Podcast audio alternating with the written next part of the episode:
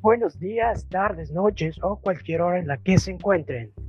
Esto es Alex y Sánchez, el proyecto Hum 3.0. Bien, Flash, ahora sí lo dijiste. Bien, Flash. Gracias. Gracias, gracias, gracias a ti. Gracias a ti por no abandonarme en esta ocasión. La vez pasada me, me dijiste y dije, oh, diablos, tengo que. Y luego me acordé cuando Juanma dijo, ¿por qué no dicen el 3.0? Y yo dije, oh, cierto, eh, se me olvidó. Pero ahora tengo el, que común el común denominador es que tú nunca lo quieres hacer. No, es que si se me olvida. Es como de, en mi mente, es como de ya dije mi parte. Y luego es como, ah, sí es cierto, tengo que decir otra cosa. Yo ya trabajé, yo ya, ya hice mi parte, yo ya me puedo ir en paz. Maldita sea Flores. Bueno, bienvenidos a todos los que nos están escuchando, viendo por cualquiera de los medios que se pueda. Como verán, otra vez estamos solamente Alex y aquí yo, Julio, sin el hum. Juanma, que lamentablemente sigue viendo las víctimas del terrible accidente sufrido en su trabajo. Eh, esto no es una mentira, los muertos siguen acumulándose, claro, eh, como lo quiera ver. De hecho, de hecho, en cierta forma sí, porque uh, ella, Juanma nos decía que eh, el lugar donde está ya subió otra vez a, semáforo naranja o algo así, lo cual es cerca del rojo. Y lo cual es peligroso porque la, significa que el contagio de COVID ha aumentado, en, esa zona, así que deben ser más precavidos eh, por diversas, diversas razones. Así que Julio tiene razón, sí, eh, hay muertos en el asunto. los muertos se siguen acumulando. Y bien como lo dice Flash, este, lamentablemente los semáforos están entrando de nuevo en rojo en la mayoría de nuestro país, aunque eso ya parece no importarle tanto a la gente porque este, tenemos el Six Flags abierto, diversas ah. actividades ya abiertas en todo el, en todo el país. Eh, Puebla se sigue salvando en ser de los pocos que no tienen cine, pero nuestros amigos poblanos se encargan de ir a Tlaxcala al cine, entonces es una situación que, como usted la vea, eh, eh, pues no sabemos. es una ruleta mágica en donde si le toca, ojalá no se muere. ah, rayos. Em, hay que recordar que debemos ser precavidos, no solo por nosotros, porque igual ya nos pega a nosotros jóvenes y no nos pasa nada, pero igual, porque igual sí nos puede pasar y podemos también estar muy graves y morir. Pero morir. Eh, más que nada es por nuestros padres, que yo creo que la mayoría de nuestros padres eh, están en, sus 50 años ya. Entonces, este, eh, y por nuestros abuelos y tíos y personas y quizá hermanos con, con, con antecedentes eh, de algún tipo, ¿no? Diabetes, eh, presión arterial, mal, malestar en el corazón, como Julio o que tengan el corazón muy grande. Está muy debilitado como muy debilitado, sí. Así que, así que sí, debemos ser muy precavidos.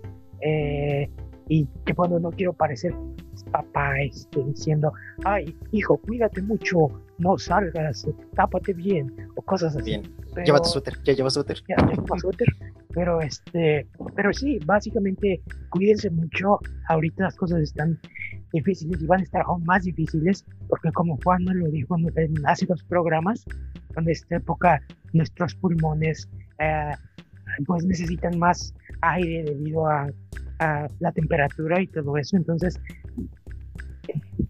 es por ello que eh, no, Juanma lo explicó mejor que yo. Lo estoy explicando muy mal. Ojalá tuviera Juanma aquí para explicarlo ahorita. Pero eh, es peligroso. es peligroso. sí. Sí. Y... pero. No, dilo tú. Nada, nada más este, iba a terminar por dar la bienvenida a nuestro programa número 26 eh, sabemos que Juanma también nos extraña mucho, quisiera estar aquí, pero como lo decimos, su trabajo en realidad sí está muy complicado.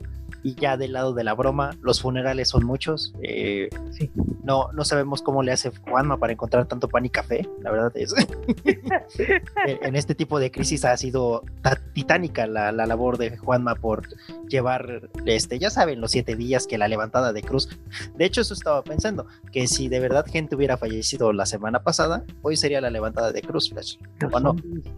O tal vez era a los nueve días, no sé, pero son días muy complicados cuando la gente se muere, ¿no? Porque eh, eso también es muy curioso, ¿no? No tan solo el acto de fallecer, sino que después a tu familia le dejas un compromiso todavía, por lo menos muy grande, de una semana y media. No, sí, lo lamento mucho, amigo. Eso, sí, eso me recuerda cosas. Ah, perdón. Pero bueno. Flash y sus malas memorias con la muerte. Sí, de hecho. No, no importa. ¿Sabemos cuál es el número atómico del, del 26? Sí, es el, el hierro. El hierro. Sí. La fe. Exacto. La, el número eh, atómico de la tabla periódica de los elementos 26 es el hierro. Sí. Sí, que creo que junto a oxígeno, que es una O, hidrógeno, que es una H, es el más fácil de aprenderte por simbología. porque es fe. Es muy sencillo. ¿Cuál, cuál otro? Te... Bueno, carbón, que sé. Ya.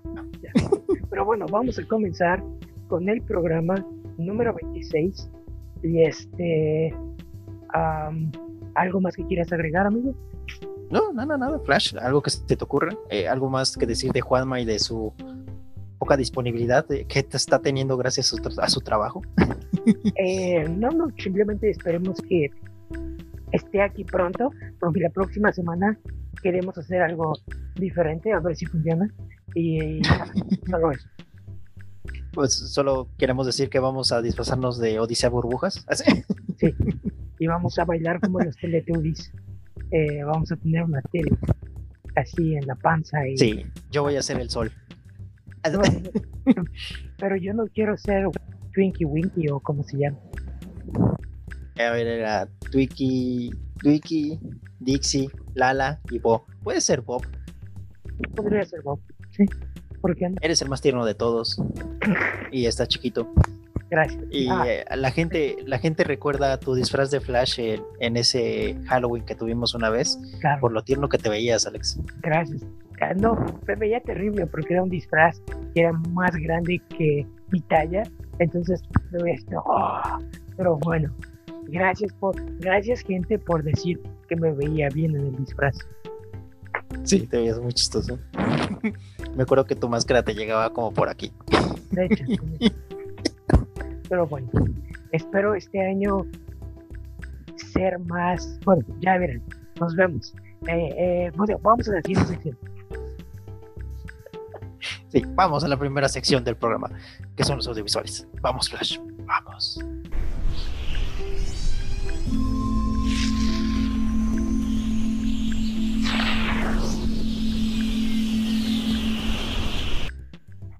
Bienvenidos a nuestra primera sección llamada Audiovisuales.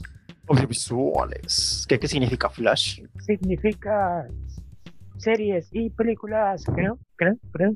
Sí, sí, porque nunca hemos hablado de videos musicales. Siempre lo hemos dicho, pero nunca lo hemos hablado. Es, es, está en el tintero, es uno de esos planes que quieres hacer, pero que se posponen y posponen. De hecho, creo que esa es una de las razones por las cuales uh, a veces, bueno, estos dos días que Juanma no ha estado en el programa, Juanma eh, dice, ustedes, eh, chicos, ah, ustedes hagan el programa, está bien. Y a veces me dan ganas de decir, ay no, vamos a darnos un descansito. Pero luego pienso y digo, no, porque si dejamos de hacer el programa una o dos semanas, después nos va a dar flojera hacerlo otra vez. Entonces es como forzarte, es como de, ah, vamos, hazlo, porque si no vas a decir, ay no, mejor ya tres semanas, un mes, dos meses, eh, un break, ¿no? Entonces, por eso cuando Juanma dice, este, no, pues tal que de hacer el programa, yo digo, bueno, sí, hay que hacerlo. Y este, y ya no recuerdo qué estaba diciendo antes de eso, pero eh, Julio, vamos a comenzar con los temas de esta semana porque son varios. Varios, de hecho varios. Ojalá tuviéramos esta consistencia para la dieta o el ejercicio, como bien lo dices Flash, que nuestro ánimo nos impulse más, pero no, la verdad es que no. Prefiero dedicarme a hablar de cosas de videojuegos y así. De hecho, de hecho creo que... Eso sí vale la pena. No, de hecho ya, ya encontré de cierta forma mi rutina de hacer ejercicio. Ah, y literalmente, o sea, no todos los días, porque hay días de la semana, una vez a la semana o dos a veces, que digo, ay, hoy estoy cansado, no, gracias pero porque voy al trabajo o hago algo, ¿no? Pero normalmente todos los días sí hago como media hora de saltar o hacer como patadas de taekwondo al aire porque no tengo Ah, claro, claro. Este, y te digo, no, realmente no he bajado mucho de peso porque es lo único de ejercicio que hago en todo el día. O sea, no camino porque no hay donde caminar, no hay Pero, eh, pero por lo menos me, me, he mantenido en condición física decente. O sea, subo las escaleras y no me muero. Este, y todavía respiras. Y por lo menos, eh, pues camino. Eh, y mis, pues, al menos mis piernas se han mantenido en un estado físico decente y me llevan caminando a varios lados, lo cual es importante, ¿no? Mis brazos, no, porque nunca he tenido fuerza en mis brazos, así que no importa, este, pero, pero sí, básicamente eso. Yo digo, yo te recomendaría eso, si quieres hacer una rutina, hazla así como un día o dos días y poquito a poquito, aunque sea, aunque sea yoga con tu mamá en YouTube o algo así, este, no es mal idea. Exacto, no es malo. Y pues, claro, hay que recordar que, bueno, si alguna vez lo han intentado o lo quisieron intentar, eh, antes de ir al gimnasio, de hecho, te, te, dicen que deberías de hacer ejercicio por tu cuenta de este levemente para que cuando llegues ya al gimnasio tengas esta, por lo menos este medio ritmo dentro de tu cuerpo. Y como dices Flash, lo más recomendable es un día de actividad, un día no, así hasta que tu cuerpo se acostumbre a cierto modo de ejercicio. Pero bueno, ya empezando con las noticias, nuestra primera tiene que ver con Taika Waititi y su próximo proyecto, que vamos a dividirlo en dos, porque es sobre algo deportivo, ¿verdad, Flash? Entonces, yo voy a explicar la parte deportiva y Flash primero nos va a explicar de qué se trata este nuevo proyecto. Claro, eh, bueno, esta semana eh, salió la noticia de que a Army Hammer eh, lo entrevistaron sobre el siguiente proyecto de Taika Waititi, que es la película Next Goal Wins o El siguiente gol gana, uh, el, gol cual, gana. el cual gol gana. Eh, está basado en un documental eh, del 2014, si no me equivoco, que es sobre un equipo de fútbol, bueno, que Julio les explicará en un momento, que trataba de clasificar para algo. No, no les diré sobre clasificar para qué, porque no podría explicarlo correctamente, pero a lo que a lo que me refiero es que este proyecto logró filmarse antes de que entráramos todos en cuarentena, eh, lo cual fue hace seis meses ya, siete meses. Eh, siete meses, sí. Y, este, y, y durante, bueno, lo, acabó de filmarse justo a tiempo, así que eh, la película planeaba estrenarse este año, pero aparentemente saldrá el próximo año, ya que eh, no tiene fecha de estreno aún. Eh, Taika Waititi es un muy buen director y sus siguientes proyectos, después de este pequeño proyecto, será eh, una película, la película de Thor, Thor Love and Thunder y eh, Star Wars, una nueva película de Star Wars, eh, lo cual pues nos tiene emocionados y sus proyectos anteriores anteriores, de los cuales también vamos a hablar quizá un poquito en un momento, eh, también son muy buenos. Pero Julio, tú nos puedes hablar un poco más sobre de qué va a tratar Next Call Wins, por favor.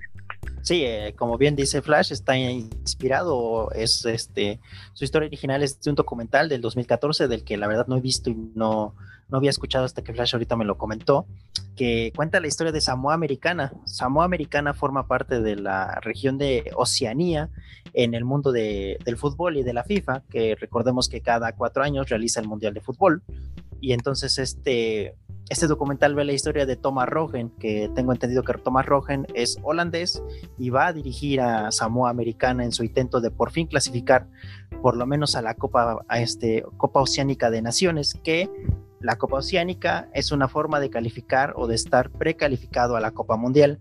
Eh, como son islas muy pequeñas y como son equipos muy poco competitivos, ellos solo tienen la mitad del pase para ir a la Mundial. O sea que entre todas las islas se clasifican, compiten, pero solo tienen medio boleto. Todavía tienen que ir a otro partido con otra selección para poder acceder al Mundial. Esa es una parte. Lo que va a ver este documental o lo que la historia que plantea es en, en las preclasificaciones para la Copa Confederaciones. La Copa Confederaciones se realiza un año antes del Mundial en la sede mundialista. En este caso fue en Brasil 2013, que recordemos que el año siguiente fue el Mundial, en donde eh, pasó el no era penal, México otra vez se quedó en octavos, toda la gente lloró, eh, y pues como siempre, ¿no? Con lo que pasa con México. Pero bueno, este, Samoa Americana tiene entre sus grandes logros y éxitos ser una de las primeras este, naciones que perdió por más de 30 goles. Tienen el, el, partido con más goles de una eliminatoria mundialista porque perdieron 31-0 contra Australia. Entonces ya se imaginarían qué, qué tipo de fútbol se desarrolla allá, ¿no? Y esto es lo interesante del documental, porque aunque Samoa Americana no termina por calificar a, la, a esta copa para ir a la Copa Confederaciones, sí termina por ganar su primer partido en su historia, que es 2 por 1, y se lo ganan a Samoa, que no es lo mismo que Samoa Americana, es una cosa muy rara, pero son islas, no, no dejan de ser islas pequeñas. Entonces ahí, ahí viene lo interesante, ¿no? Que no deja de ser como una historia de éxito deportivo, porque construyes de la nada. Como lo digo, son, son islas tan pequeñas que muchas veces lo sabemos ahí, el fútbol no es profesional, tenemos a carpinteros, a, obreros, a gente que está en, otros empleos del día a día que de pronto les dicen, oye, juegas bien fútbol, ¿no quieres ser parte de nuestra selección? Y aquí ponemos a un tipo que sí sabe de fútbol, que viene de un país que es meramente futbolista, que tiene ideas que han hecho que el fútbol crezca a través de los años, como es Holanda, y que lo pongas en este contexto de un equipo semiprofesional a buscar un éxito que nunca han logrado, eso es lo, lo, interesante, ¿no? La verdad es que el documental sí se oye bastante bien y en película pues mucho mejor, ¿no? Eh, como sabemos, este, este tipo de historias siempre le gustan a la gente, son historias sobre crecer, sobre venir desde abajo y creo que hace mucho tiempo no vemos algo así en deporte. Creo que este año sacó Ben Affleck una película más o menos así de deportes con un equipo universitario, pero... Boston, de exacto porque Boston. Y creo, pero creo que no, no ha habido ya ningún super proyecto, ¿no? Muchos, este, muchos recuerdan The Mighty Dogs o esta película de Charlie Sheen en donde está jugando, o la otra vez vi con mi mamá Amor, Amor por el Juego, que es de Kevin Costner, que cuenta la historia de un beisbolista. Pero hace mucho no tenemos como esta gran producción, ¿no? Creo que desde Moneyball, que fue nominada al Oscar con Brad Pitt, no, no tenemos no tenemos una nueva película así que sea súper deportiva y a lo mejor esta puede llegar a ser eso. Sí, de hecho, sobre todo con la sensibilidad de Waititi, el cual mm, puede, tiene este talento de eh, cruzar de lo hilarante a lo sentimental, eh, así, ¿no? Entonces, eh, es un talento que pocos directores tienen y probablemente eso le puede dar eh, la, la identificación, no, no, es identificación, eso le puede dar o puede favorecer a que el público se identifique mejor con la historia, ¿no? Eh, normalmente la gente ama las comedias em, y sobre todo cuando tienen el contexto adecuado eh, pueden resultar bastante, bastante eficaces en ese sentido. Entonces sí es interesante saber que Waititi va a dirigir el proyecto. En entrevistas pasadas había dicho que aceptó dirigir esta película porque nunca había hecho una película de deporte. Entonces quería estar un poquito fuera de su, de su zona de confort y tratar de, pues sí, de sacar la mejor película que pudiera. Su película anterior fue Jojo, Jojo Rabbit, la cual estuvo nominada al Oscar eh, lo cual, bueno, eh, sí, estuvo nominada al Oscar, eh, lo cual le puede dar bastante importancia a esta película en, las premiaciones del próximo año, ¿no? Lo cual es interesante. La productora sigue siendo Fox Search, Searchlight, bueno, que era Fox Searchlight, que ahora solo es Searchlight. y bueno, básicamente les digo, no sabemos cuándo salga, pero una película de Taika Waititi siempre es bienvenida, ¿no? Sí, como lo dices, este, creo que con Jojo Rabbit fue es el punto límite de su comedia en cuanto a lo que él entiende puramente como comedia, de la sátira, de esta transformación del drama a lo cómico de en una sola escena, como bien lo, mencionas, y creo que una pues una, una algo deportivo también puede tener mucha influencia de ello, ¿no?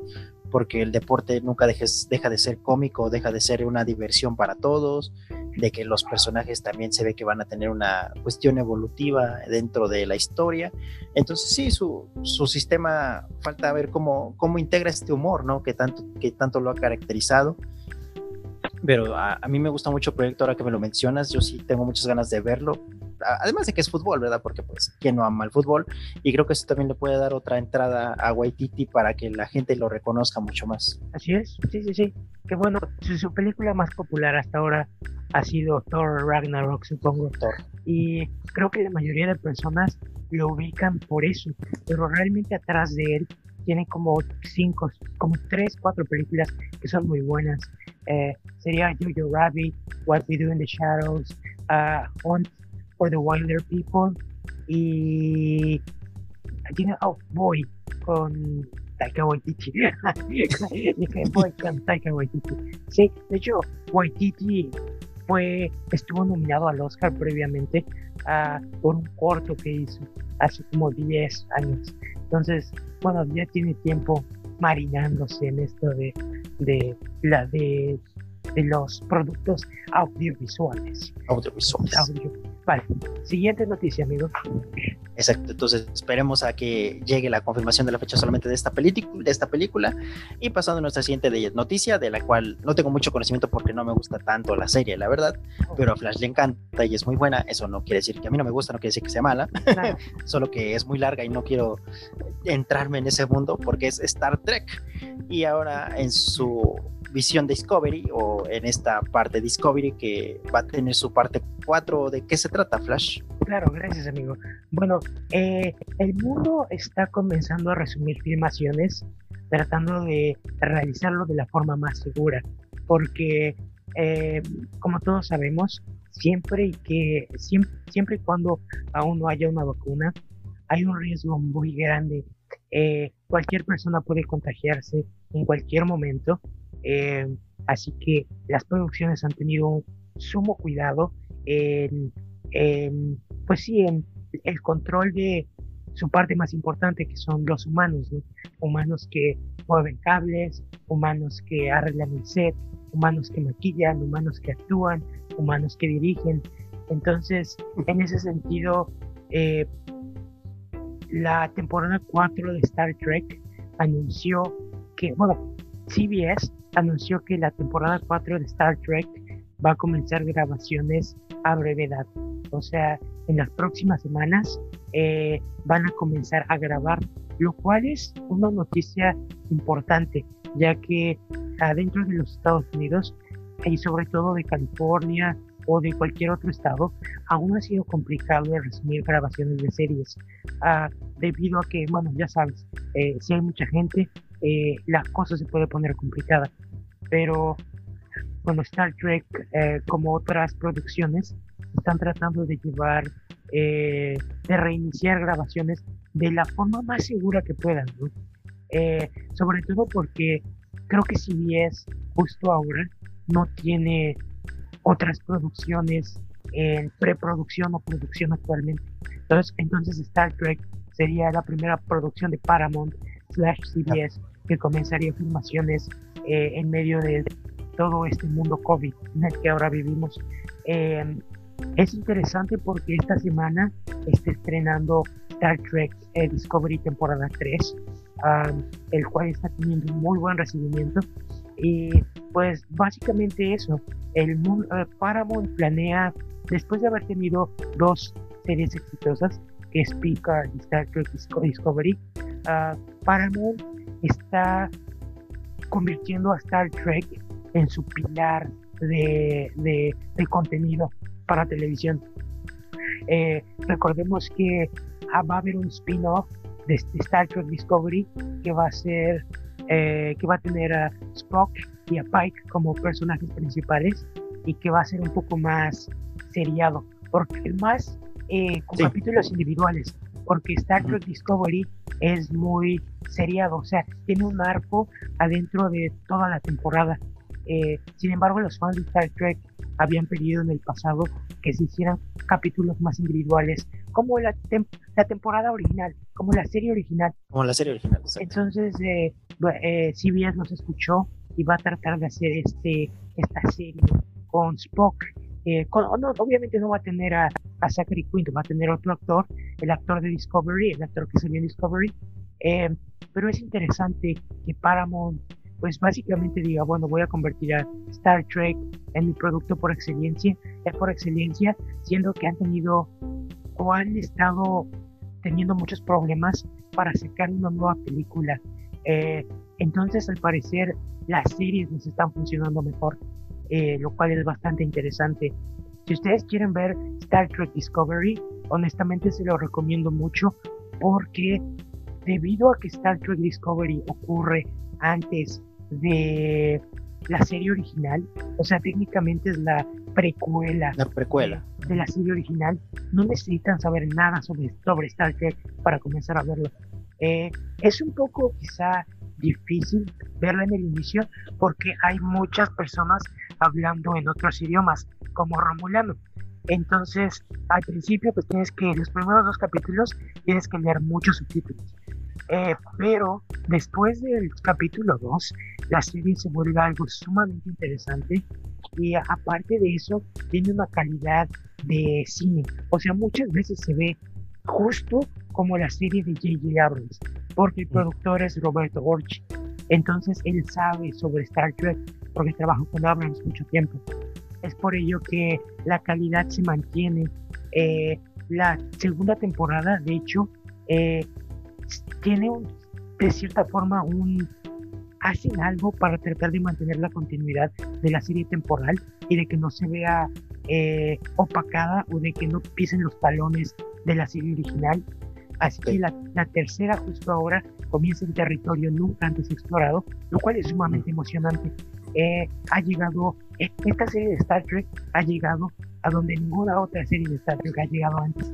Entonces, eh, entonces eso es... Muy Star Trek. Muy Star Trek, muy interesante y pues básicamente eso. De hecho yo rápidamente solo para, para, para comparar, yo vi Star Trek Picard, eh, la que tiene Patrick Stewart como protagonista, la cual es una secuela de Star Trek, Star Trek La Nueva Generación. Pero fíjate que me gustó pero debido a que yo nunca realmente vi Star Trek a la nueva generación. La serie. Ah. vi, vi, algunos episodios de la serie original porque los pasaban en la tele a veces, pero realmente nunca los vi rigurosamente.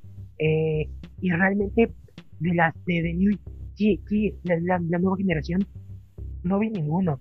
Entonces, eh, debido a ello, vi la serie de Patrick Stewart y había muchas veces que llegaban personajes y decía, ay rayos, no sé quién sea y por qué es importante que esté o que aparezca.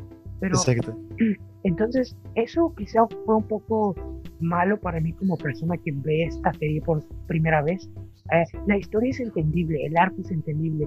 Sin embargo, siempre sientes que hay algo que te estás entendiendo, que hay algo que no estás entendiendo. Ah, Qué buen cameo, ojalá lo entendiera. Exacto, lo cual no pasa con Star Trek Discovery, porque si viste las películas de J.J. Abrams y conoces a Pike y conoces a, Spock, eh, que salen más que nada en la segunda temporada, con eso es suficiente. Eh, y así que, bueno, repito, Star Trek Discovery es una gran serie, van a comenzar a hacer la, la segunda temporada y hay muchas preguntas sobre cuál va a ser el lugar en América Latina sobre la serie, nueva serie con Spock y Pike, ya que Netflix tiene los derechos en América Latina de Star Trek. Eh, y bueno, te lleva a pensar, si Paramount Plus va a estrenar también en lo que es América Latina, entonces todos los productos de Star Trek van a estar en diferentes cadenas. Entonces, ¿cuál va a ser el atractivo de Paramount Plus en ese sentido?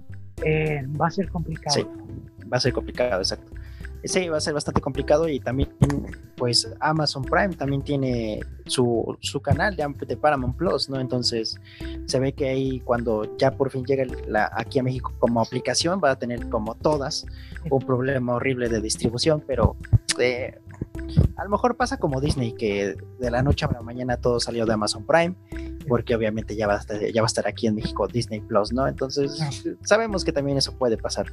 Y lamentablemente Netflix aquí en México, pues cada día luce más como Netflix, porque ya es muy difícil ver contenido de algo que no sea Netflix en esa aplicación. Ya no es como en el pasado, desgraciadamente. y, y Star Trek es bastante importante que esté logrando esto, ¿no? Porque como lo mencionas en el cine, a pesar de tener a J.J. Abrams, pues muchas veces luchó por tener su lugar, ¿no? Eh, el, dar paso al cine parecía como lo mejor para Star Trek, pero nunca pudo llegar al nivel Star Wars, por ejemplo, ¿no? De llegar a ser esta gran cadena, ¿no? Y eso es lo que siempre le faltó.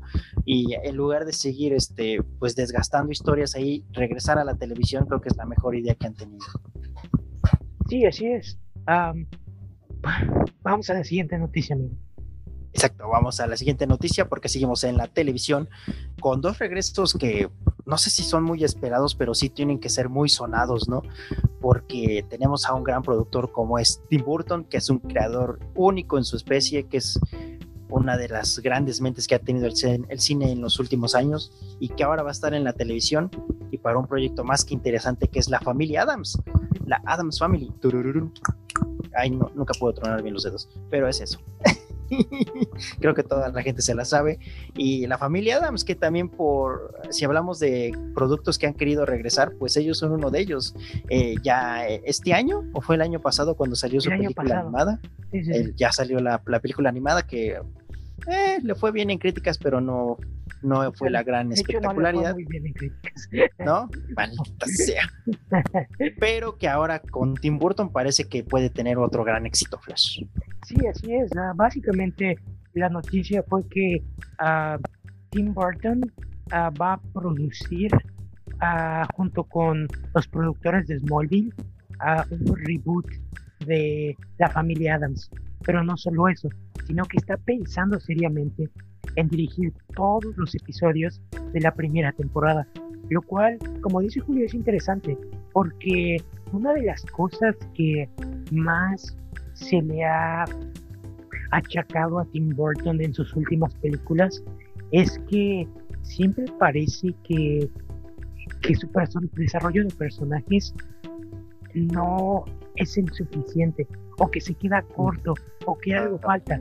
Normalmente en estética, las películas de Tim Burton siempre se distinguen por sus tonos oscuros, por eh, esta especie de obsesión que Burton tiene con, con la estética del romance gótico, con la estética, no como tal con el romance gótico.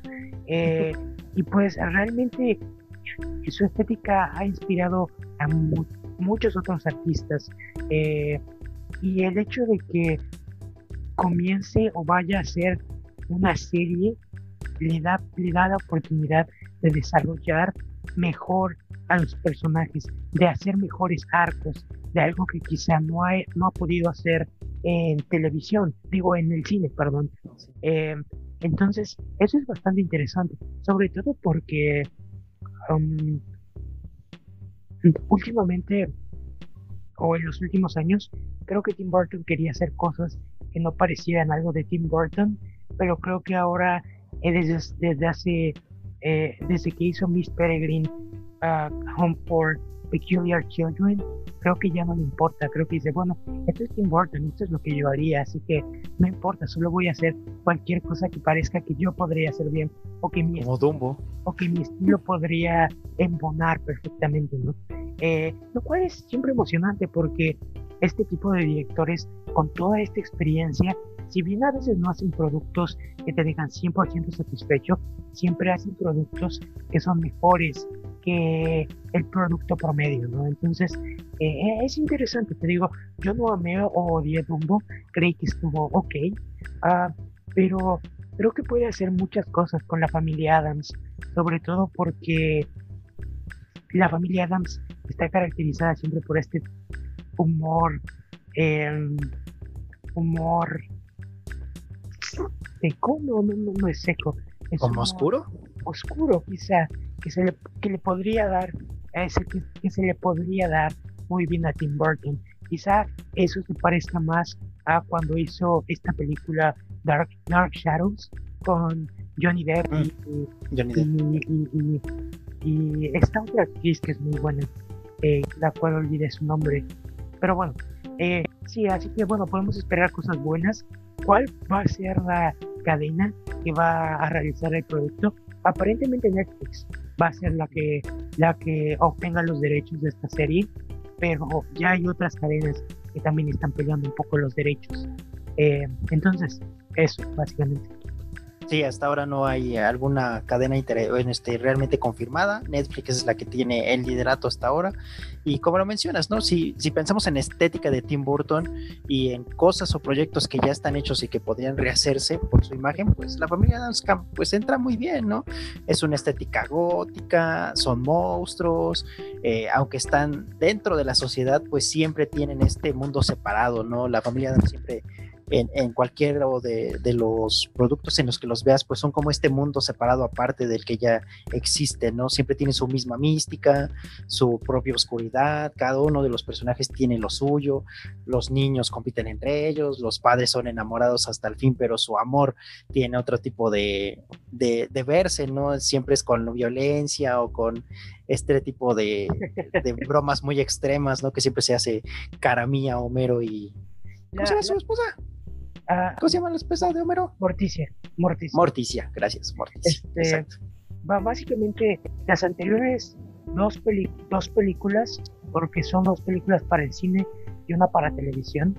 Eh, mm. las, las, dos películas para el cine eh, básicamente fueron, fueron, fueron exitosas.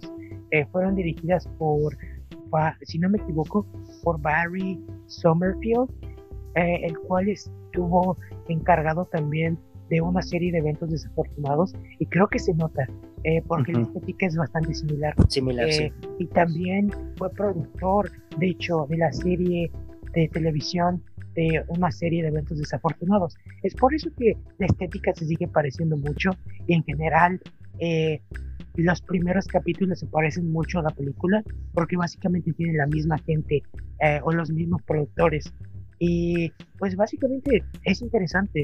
Eh, ya quiero verla y sobre todo si salen en una productora que o distribuidora que le dé pues, suficiente dinero. Eh, su, creo que además el cast, ya quiero ver el cast. O sea, sí, eh, de hecho el cast que el cast que tienen para la serie, la película animada fue muy bueno de voces. Eh, tenía a, a, a Oscar Isaac como mm. y tenía a Charlize Theron como Morticia que no creo que que Charlize Theron quiera hacer una serie de televisión. Exacto pero pero pues a, habrá que ver a quién consiguen y siempre siempre es interesante ver eh, el cast de final de esta serie. Johnny Depp como el tío Cosa. No lo sé es posible al fin no se ve su cara, nada más es sí. todo pelo. Sí. Podría ser.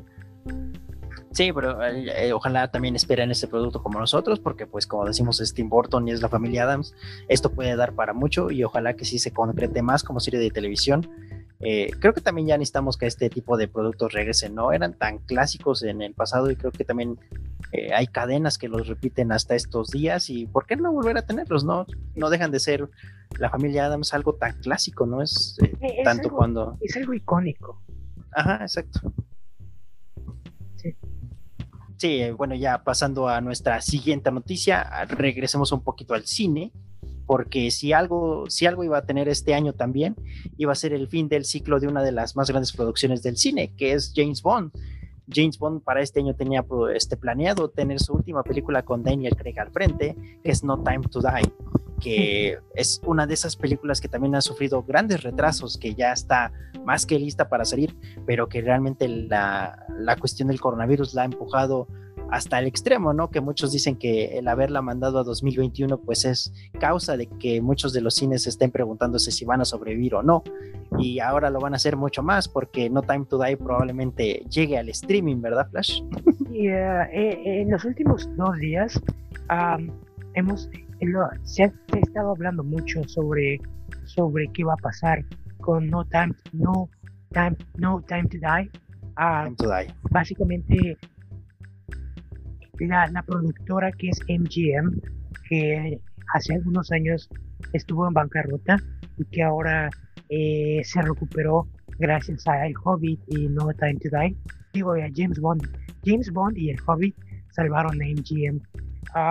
Y después de salvar a MGM, eh, la compañía, pues ahorita tiene esto del coronavirus, que obviamente, como es una compañía sin muchas, sin muchos estrenos al año, pues mucho de su dinero a veces puede depender de películas grandes como esta. Entonces estoy seguro que esperaban hacer mucho dinero este año, cosa que no funcionó. Así que aparentemente empezaron a ofrecer el proyecto a diversos servicios de streaming. La cosa es que aparentemente el precio que ofrecían era muy alto. Entonces, aparentemente al día de hoy, ah, en la mañana, salió la noticia de que es probable que nadie lo compre porque MGM quiere 600 dólares. Y creo que no, no creo que Netflix uh, compre un producto tan caro solo para ganar suscriptores. Eh, si el producto fuera de 300 o 250, quizá Netflix diría, ok, sí, yo lo compro, pero ponerle un precio de 600 millones de dólares a, a, a, una película, supongo que es como el precio de la película más el costo que hubiera tenido si hubiera salido en cine en abril o algo así. Que obviamente las películas de James Bond normalmente recaudan entre, sí, 600 y un, billón. De hecho, la última película de James Bond se hizo finalmente con el billón de dólares. Ah, pero antes de eso, realmente las películas de James Bond eh, recaudaban 400, 600 eh, por mucho. La, la, última película de James Bond recaudó mucho debido a que la, hace dos, debido a que la película Skyfall, debido a que Skyfall fue tan buena, eh, eso impulsó la venta de boletos de, ¿cómo se, llamó la, anterior?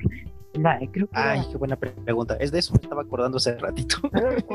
Solo recuerdo, el pulpo, pero no recuerdo nada. Este, oh, esa, esa. Perdón, perdón, público, que hayamos olvidado el título de la anterior película de James Bond, pero son muchas. Entonces, es porque es Quantum, no, espera, es, sí, Casino, Royale. Casino, Quantum, eh, Skyfall, Skyfall. la que no recordamos, y No Time to Die. Así la cronología. Así la cronología. Sí, y este también tenía todo para hacer ese gran éxito, ¿no? Porque precisamente era el fin de, Daniel Craig con el personaje, que es algo que por muchos años se ha discutido. Daniel Craig también eh, muchas veces había dejado ver que ya era como, él ya estaba listo para dejarlo ir, ya, ya no quería que la gente lo siguiera vinculando con él, entonces tenía todo para, para poder verla, ¿no? Para, para por fin decirle adiós a, Daniel Craig y de pronto el coronavirus te llega a estropear todo. Es, es increíble lo que termina pasando también con esta película. Y si llega streaming, también no dudo que sea un super éxito. Tiene también todo para hacerlo, pero el problema es ese, ¿no? De, pues, ¿quién te va a comprar algo tan caro? Porque si estás pidiendo tú como estudio que quien te la compre te dé las ganancias que planeabas hacer, y eso es casi imposible. Les, estás dando un disparo en el pie, o sea, no, no informan que alguien te pueda pagar esa cantidad de dinero. No, normalmente las, las películas que compra Netflix ah, o que le ha comprado al Netflix a Disney en los últimos dos años eh, han sido películas a las cuales Disney quizá no ve que les vaya a ganar mucho dinero en taquilla o que quizás salga tablas. Entonces, la mayoría de esas películas que le ha comprado eh, Disney, digo, de Netflix a Disney, eran películas de Fox que iban a estrenar en Fox, pero que debido a que Fox cerró, eh, Disney no sabía qué hacer con ellas, así que se las vendió a Netflix. Entonces, en ese sentido, eh, cuando Netflix la saca, lo que paga no es la cantidad de producción más lo que hubiera ganado en cines. Lo que paga Netflix es la cantidad de producción. Es como Disney diciendo, ok, ¿saben qué? Está al menos, déjenme quedar en tablas, eh, les vendo la película, denme tanto dinero, eh, y ya, o sea, normalmente es eso, pagan el costo de producción y quizá después eh, sacan un poco de dinero con el Blu-ray o DVD o los derechos internacionales o bla, bla, bla, bla, bla. Pero, pero el hecho de que Paramount quiera el costo de producción más 300 millones de dólares, sí es demasiado dinero. MGM, perdón. Sí. Y ya, ya revisé, es Spectre, se llama la, Ah, Spectre. la versión claro. anterior. James La de- Bond. Spectre. Exacto. Sí. Esa mero, de, también de Sam Mendes. Y, y sí, el- por ejemplo, si lo ponemos que en cuestión con otras producciones que ya también han visto al streaming, aunque no estaban dispuestas para ello, Sí. como Mulan, Mulan también es una superproducción. Y obviamente cuando llegara al cine iba a ser el más grande éxito de ese momento, ¿no? Pero Disney tiene esa posibilidad de decir, pues bueno, te la mando al streaming y te cobro esto, y aunque mis ganancias no van a ser las mismas, tengo otros proyectos en el futuro que me van a rescatar. Eh, por ejemplo, el MCU del que tanto se habla, pues hasta ahora, este año no va a tener nada, pero eso significa que los siguientes va, va a seguir siendo súper rentable, ¿no? Claro. Eh, va a tener Black Widow, va a tener Shang-Chi, va a tener este, Los Eternos, super producciones que también vienen en camino, ¿no? Eh, eh, esa es la diferencia, ¿no? MGM, si no vende James Bond, pues entonces sus ganancias están totalmente paradas Claro. y tiene que realmente cuestionarse esto, ¿no? Ok, tengo este producto, pero ya también Tenet, que llegó al cine, nos demostró que no porque tú seas la única película, la gente te va a ir a ver. Todavía hay muchas cosas en los cines que, o en la sociedad que impiden que la gente se, se abalance a las pantallas, ¿no? De hecho, Tenet, Tenet todavía se va a recuperar un poco más por el simple hecho de que después de lo que recaude en cine, viene lo que recaude en Blu-ray, DVD y digital, lo cual Tenet está bien cerca de salir en digital. O sea, es un mes, más, poco más de un mes, mes y medio. Pero, eh, bueno, ya hemos hablado antes de que el tiempo en cuarentena se va así, uno, y dos, de que realmente hay mucha gente que, que pide comprar las cosas en casa, ¿no? Eh, Tenet seguramente saldrá en digital eh, el primero de diciembre o algo así, y el, porque el, el Blu-ray sale el 15 de, dic- de diciembre, y en digital normalmente salen dos semanas antes. Entonces, ya es un mes eh, para que tengamos a Tenet disponible para rentar o para, o para, para ver. Y bueno, siempre es emocionante tener una, una película de Christopher Nolan que repito, no vale la pena ir al cine y sacrificar tu vida por ver Tenet. Pero una vez que la puedes ver en la comodidad de, comodidad de tu casa, sí, Claro, mucho mejor. Y sobre todo que las críticas, o por lo menos los comentarios de todos, es de, es una película que tienes que ver más de una vez, ¿no? Entonces, si Christopher Nolan quería que te murieras, pues a lo mejor sí era su idea, pero eh, lo mejor es que esperar a que llegue a tu casita y ya lo puedas ver a, a toda comodidad y entender, como siempre, estas cosas que pa- Christopher pa- Nolan nos quiso meter. eh, las películas con tiempo y cosas extrañas del tiempo, siempre vale la pena verlas dos veces. Por ejemplo, Julio amó Palm, Palm Springs, que salió este año.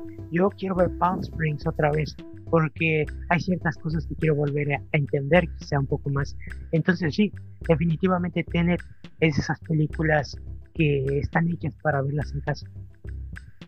Sí, y simplemente regresando al tema de James Bond, eh, también eh, en la industria del cine le gusta especular mucho, ¿no? Y como decimos, a lo mejor AGM dijo, pues tengo este proyecto parado, no sabemos la certidumbre de los cines, pues vamos a preguntar, ¿no? Vamos a, vamos a ponerle un precio y vamos a ver con las productoras, a ver, bueno, con los distribuidores, a ver quién, quién se anima, ¿no? Usted, obviamente el, AGM si tiene tantos retrasos con la película es porque su punto es sí, va a estar en el cine, pero hasta que ya podamos tener las ganancias que nosotros esperamos, ¿no? Entonces habrá que seguir esperando para verla. eh, ojalá, si es que alguien de verdad se anima a comprarla por, por la cantidad que sea, este, podamos verla también aquí en nuestro país. Y como decimos, es, es, va a ser un momento especial para el cine. No deja de ser siempre especial ver a un actor despedirse de un personaje, y más como lo ha hecho Daniel Craig, ¿no? Que aunque empezó este, con un ritmo bastante lento, sus películas también han sido más que exitosas y todavía algunas muy buenas. Sí, así es, Julio. Así que vamos por la última noticia del día de hoy. Eh, ¿Quieres introducir la Flash o yo la introduzco? bueno, pues ah, esta semana, o exactamente hace dos días, porque justo ahora es sábado, sábado que de- 24. sábado 24 de octubre, eh, salió Borat hace dos días, eh, la cual fue comprar de esos proyectos que se vendió a, a- a- a terceros durante este Sasha Baron Cohen es un vendido, sí. de la pandemia, eh, lo cual es, es, es bueno porque, repito, eh, en casa todos pueden ver este, tipo de películas. Eh, quizás no es tan bueno para el estudio productor porque queda en tablas, no tiene como tal, repito, eh, extra dinero o dinero de más, pero bueno, siempre es bueno para nosotros los espectadores. Em, y en ese sentido, eh, esta película se esperaba porque eh, pone de cierta forma en vergüenza a ciertos sectores republicanos y ciertos sectores que apoyan a Trump debido a que la película trata de, de pues sí, de, darle este, este, rayos, Julio, di algo. Sí, eh, hay que recordar que estamos en el periodo de elecciones en Estados Unidos y pues siempre este tipo de películas que son tan, este, ¿cómo decirlo? Como problemáticas para algunos, pues siempre tienen esta, con el humor, presentar la realidad, ¿no? Que es lo que más o menos hace Borat, eh, con, el, con el humor tan disparatado y satárico que tiene, pues hacer que las personas realmente digan lo que sienten. Y sobre todo con esta cuestión de, de los republicanos y demócratas que aquí en, en, Estados Unidos nos podrá decir mejor Flash, su pensamiento sí es muy radical, pero muy, muy radical. Y eh, Sasha Baron Cohen en Borat 2, pues simplemente divide muy bien todo lo que es esto, ¿no? Desde la prostitución, eh, la trata de blancas, el aborto legal, eh, como Flash me lo decía hace rato, increíblemente Borat 2 se siente como una película feminista, y, porque hasta cierto punto lo es, porque también inclusive se mete con las mujeres republicanas y cómo ellas están realmente influenciadas por la religión, eh, para, para su punto de vista. Exacto y aprovechando también la cuestión de, del coronavirus, Bora también este, ve cómo los republicanos en su mayoría o esta parte de la sociedad pues termina por no creer en la enfermedad, cómo cree que todo esto es una conspiración y que es este simplemente un invento del hombre blanco, ah no, perdón, del hombre chino. Exacto, sí. Y eh, eso es lo que hace mágico a Borat hasta cierto punto, eh, sobre todo en esta película. Eh, Flash ya nos había contado cómo no le gusta tanto la primera parte, porque es que este, una película que es más vergonzosa, más tratar de que el personaje de Shasha Maron Cohen sea tratado pues de múltiples formas vergonzosas, pero en esta no, en esta es una crítica social vista desde la sátira. Así es. Utiliza a su personaje para, para esto, como decimos, el humor te permite muchas veces que las personas se sinceren. Y si tú los llevas al punto en que olvidan que estás, estás, que estás haciendo una parodia, ellos te van a hablar con la verdad. Y en toda la parte de la película se ve esto. Eh. Hay gente este, aceptando que les gusta eh, el aborto, bueno, que, les gusta que las mujeres no aborten, que les gusta que las mujeres estén calladas, que les gusta la violencia, que aprueban las armas, que, pues, por el simple hecho de matar, que no creen en nada que les afecte, pero sí en cuando algo les afecta tiene que ser destruido. Exacto. Es, eso es lo maravilloso de Bora. De hecho, algo súper interesante que le estaba diciendo a Julio hace rato es que Sacha Baron Cohen, eh, atrás de Borat, a veces puedes ver en las escenas cómo trata de manipular a la gente para, no manipular, sino trata de, a través de palabras, obtener... Y los empujando. exacto, empujarlos a decir lo que él diga, lo que él quiere a través de este personaje de Borat. Entonces es bastante interesante, eh, te digo, e-, ese mismo hecho de que, de cómo eh, el actor atrás del personaje trabaja para obtener lo necesario para su documental, ¿no? Bueno, documental, porque no es un documental como tal, pero para obtener reacciones, eh, reacciones que se sientan reales, básicamente, ¿no? Y como Julio lo decía, la primera película quizá no tiene como tal un mensaje al final, es más que nada la comedia, pero esta película tiene una agenda muy específica eh, y eso es lo interesante y eso quizá es lo que hace que toda la película sea más redonda porque la película como dice Julio lleva un mensaje feminista. La hija de Borat por ejemplo eh, que, que, en un inicio está educada para, para decir que las mujeres no pueden manejar o que no pueden hacer nada porque son mujeres eh, poco a poco se empodera eh, adentro de Estados Unidos y descubre su poder como mujer. Y al final es como, bueno, yo también quiero mis derechos y poder hacer lo que yo quiera. Eh, el caso de cuando se sube a hablar al podio las mujeres cristianas, que es una cosa que yo, ah, quizá me cuesta un poco trabajo de, de, ver porque yo pensé que ellas iban a decir, este, muerte o... o pero al final no actúan de la forma que yo esperé y es algo bastante interesante, ¿no? Entonces, pues sí, sí, sí, es, es algo que, es algo que muchas, esta película es una película que muchas personas van a, van a ver y que varias personas van a disfrutar por diferentes razones, supongo. Sí, y como lo decías, este, la misma película también te plantea que ya no es igual como en la primera, ¿no? Muchos ya relacionan a Borat, muchos ya lo conocen, claro. muchos ya saben quién es, que es Sasha Baron Cohen al final atrás del personaje, y también eso es lo que me parece interesante de la película, ¿no? Como cómo te lo dejan muy claro para que sepas que todas las situaciones se tuvieron que construir todavía empujando mucho más a la gente, ¿no? De, de hacerles creer que a pesar de que estaban en una película, se olvidaran un poquito de eso, ¿no? Y que, que obviamente el, talento de Shasha Baron Cohen y su forma de persuadir a la gente es también lo que termina por ganar. Y, y también la película tiene uno de los momentos más controvertidos en la política de Estados Unidos, oh, por lo menos en el último tiempo, con Rudy Giuliani, que es el ex alcalde de Nueva York, de Nueva York y es el abogado personal de, Donald Trump. En una escena que parece un acoso. Es un acoso. por no decir de otra forma. Es algo horrendo. De hecho, eh, repito, es el arco que cierra, eh, es, es la parte que cierra el arco de la hija de Borat. Eh, ella se supone que va a ser regalada a, a, una persona cercana a Trump que al final, bueno, no quiero dar el spoiler del final de la película, pero, pero el punto es que logran que Rudy Giuliani esté en una entrevista con esta chica eh, y ellos lo ponen aquí en Estados Unidos.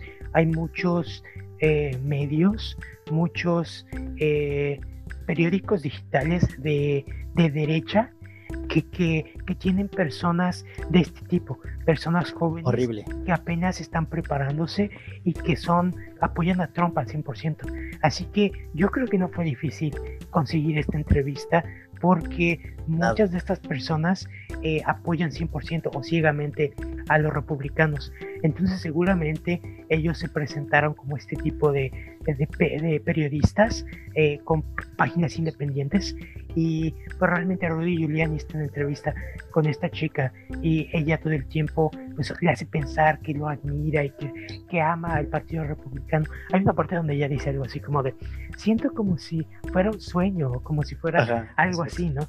Y entonces eh, hay una parte donde eh, Giuliani la lleva a su cuarto y Giuliani dice que fue para quitarse el micrófono, o sea que estaba acostado porque se iba a quitar el micrófono, pero ¿por qué llevarías a tu cuarto a una persona para quitarte el micrófono y acostarte en tu cama? Y meter tu mano en tus pantalones para quitarte el micrófono. Es una de las cosas más creepy. O sea, de hecho, mientras la veía dije, Dios mío, no puedo creer Yo también. pasando.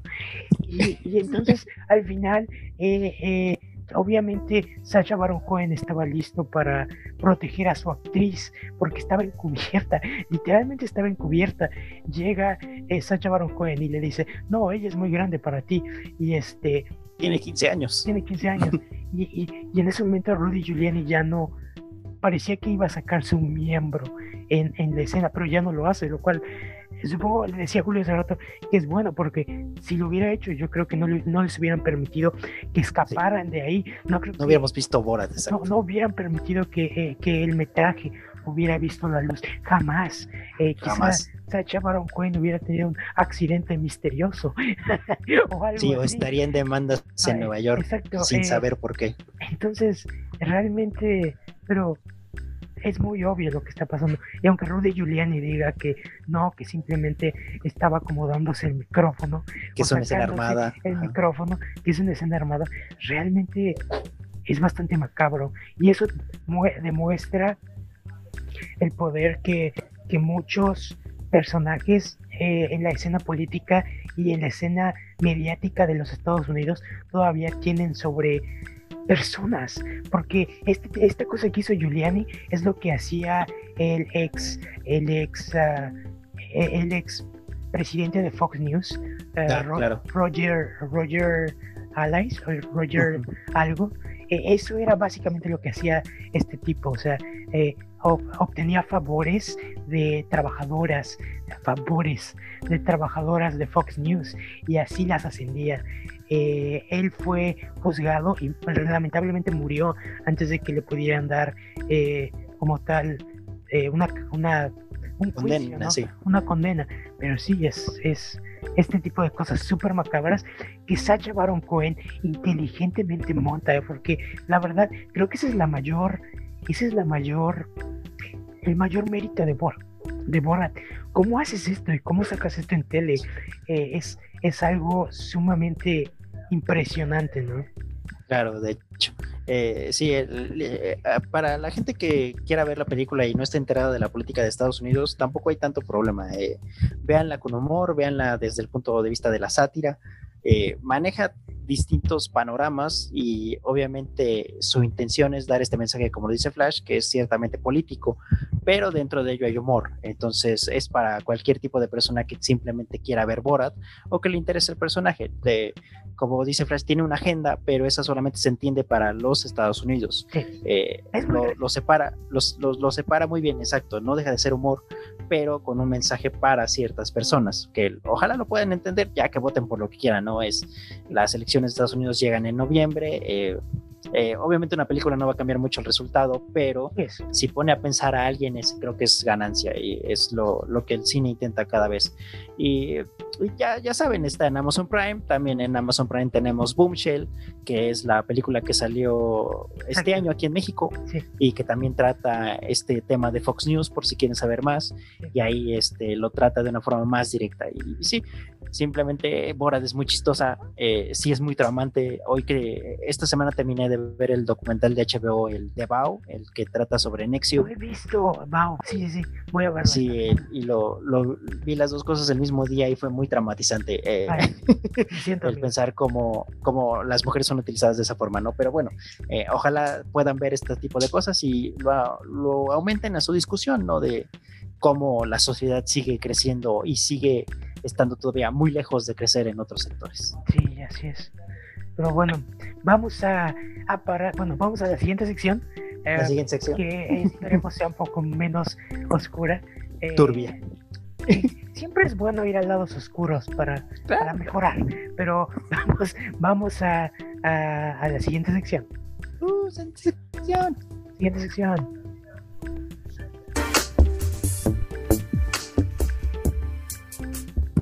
Bienvenidos a la tercera segunda sección del programa llamada Aparatos que funcionan con transistores. No se equivocó. Uh, Así. ¿Qué significa videojuegos? Así es. Y pues esta semana, eh, repito, como la nueva generación está a la vuelta de la esquina, las noticias de, de videojuegos son escasas. Es como eh, pasan muy pocas cosas porque la mayoría de desarrolladoras están enfocadas o en actualizar sus juegos para PlayStation 5 y Xbox Series X o en hacer o exportar sus juegos a las nuevas generaciones de consolas. Sí, inclusive los portales especializados están ahorita jugando ya las primeras versiones de las dos nuevas consolas, que eso los tiene bastante ocupados y los entiendo, yo también estaría en eso todo el día. Sí, de hecho, eh, recuerden que pues ya estamos como a 20 días de la salida de, de Xbox Series X y PlayStation 5. Entonces, pues sí, es, ya es pronto. Ojalá que el mío no se pierda en el correo el día 1 y tenga que ir a, la agencia de correos a recogerlo porque no quiero estar en contacto con muchas personas en un y que se lo roben. Sí, y que se lo roben. Sí. Exacto. Este, eso básicamente. ¿Y qué más? ¿Qué más podemos decir? Eh, Julio, ¿qué tenemos esta semana en noticias? Noticias. Nuestra primera noticia tiene que ver con nuestro jefe maestro, nuestro querido Master Chief, que como sabemos, eh, su videojuego que iba a estar dispuesto para este año, después de su primer tráiler terminó por eh, cancelarse su, su, primera salida junto con la consola y mandarlo hasta el siguiente año, pero eso significa que está siendo trabajado, ¿verdad, Flash? ¿Cuáles son las últimas noticias sobre lo que nos espera con Super Halo? Bueno, pues básicamente, bueno, ya que no va a haber un nuevo Halo para, para la nueva consola en un tiempo, porque se retrasó el desarrollo, se va a dar un nuevo tratamiento a Halo de Master Chief Collection, eh, en el que básicamente vamos a poder correr el juego a 60 cuadros por segundo, a, eh, no, perdón, 120 cuadros por segundo eh, y a una resolución 4K. Em, el juego, como ya habíamos dicho antes, se, se le agregó Halo Reach en, hace dos meses. Entonces, eh, no, hace más meses ya, fue, fue en diciembre, me parece. Sí, ya, hace un año. Hace casi un año. dos meses, eh, hace un año. y, y, pues, pues sí, básicamente eh, es interesante y emocionante tener siempre más mejoras y contenido, contenido, de Halo, ya que los juegos originales son muy buenos. el último remaster de cinemáticas que tuvimos fue para Halo 2 y se ve muy muy bien obviamente cuando juegas un juego y luego el otro, eh, sí se siente un cambio en controles. Por ejemplo, recientemente jugué Halo 5, el cual me gustó. La campaña es muy corta, es cierto, pero, pero es, es, es una buena campaña. Sobre todo que eh, el juego está diseñado de tal forma que te hace sentir más poderoso, dado que, dado que uh, tus compañeros te ayudan y puedes ocupar embestidas para romper ciertos, ciertas partes del escenario. Así que puedes usar todo el poder Mjolnir de, de, los, de los Spartans. Eh, que eso eh, en cuestión eh, mitológica real no suena muy bien. No.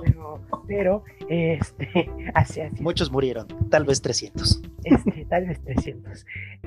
pero sí, bueno, la, la nueva actualización es esto. Microsoft quiere decirle a los fans, ok, espérenos tantito, ya estamos desarrollando el nuevo Halo, pero les damos otra cosa para, para el juego, que realmente no es muy diferente, porque realmente, como ya habíamos hablado antes, la definición no es una cosa relevante en cuestión de jugabilidad, em, pero bueno, de algo a nada, pues, pues algo, ¿no? Y, como sabíamos, este Halo tiene que tener su aparición en esta consola, ¿no? Sí. Es, es casi obligatorio y mandatorio.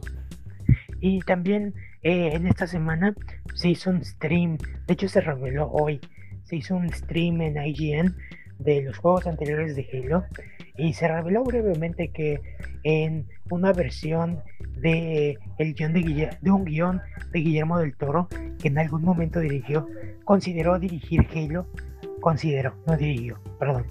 Ah, aparentemente al final ah, iba a haber un plot twist en el cual Master Chief iba a tener un gemelo clon que se alía con el, con el Flood para destruir a la gente y se enfrentaban al final. Lo cual no sé si es bueno o malo, pero bueno, no, no, nunca pasó. Así que eh, mandémoslo a esas anécdotas chistosas. El gemelo de Master Chief. Sí, exacto, y sobre todo con Halo, ¿no? Que por, eh, por el paso de los años desde hace mucho, eh, esta noticia eh, que lo estaba, que está contando Flash, por ejemplo, pasó antes de que Guillermo del Toro decidiera dirigir Halo, Halo 2, que si lo vemos, pues ya fue hace muchísimo tiempo, ¿no? Y nos habla de las dificultades que tiene Halo, porque ahorita que lo estaba leyendo también, pues yo decía, pues no suena mal. Y para una película de un videojuego como Halo, pues por lo menos le estás dando un tratamiento diferente y eso es lo que mucha gente siente que quiere ver, ¿no? Ponemos el personaje en otro tipo de, de realidades y dije, pero si desde ahí nadie está de acuerdo para hacerlo, pues sí es imposible que eh, tengamos algo de Halo en el cine. De hecho, Halo dirigida por Del Toro con el maquillaje increíble que siempre hace, suena bastante agradable, honestamente. Pero bueno, fue algo que en una dimensión alterna pudo haber Pudo haber pasado. Exacto. Eh, a nuestra dimensión 6 483, donde Juanma es presidente de México y donde Guillermo del Toro sí dirigió Halo. Eh, ojalá la hayan disfrutado, ojalá. Eh, si pueden, mándenos una señal de... Exacto, ¿crees, que yo sea secretario de Cultura en esa dimensión? Híjole, Flash, no, de hecho te iba a contar que en esa dimensión mueres. Oh, eh, tu, tu, muerte es lo que impulsa a Juanma en la política. Amigo, gracias. Gracias por hacer de mi muerte un acto político. Te lo agradezco. Sí, espero, espero que en esa dimensión también hayan eh, dado más apoyo al cine. Seguramente. Ojalá. Seguramente. Seguramente, Creamos el fondo, el fondo Alex. Ay, voy a llorar. Al final de todas las películas, en lugar de Eficine, dice fondo Alex. Yes.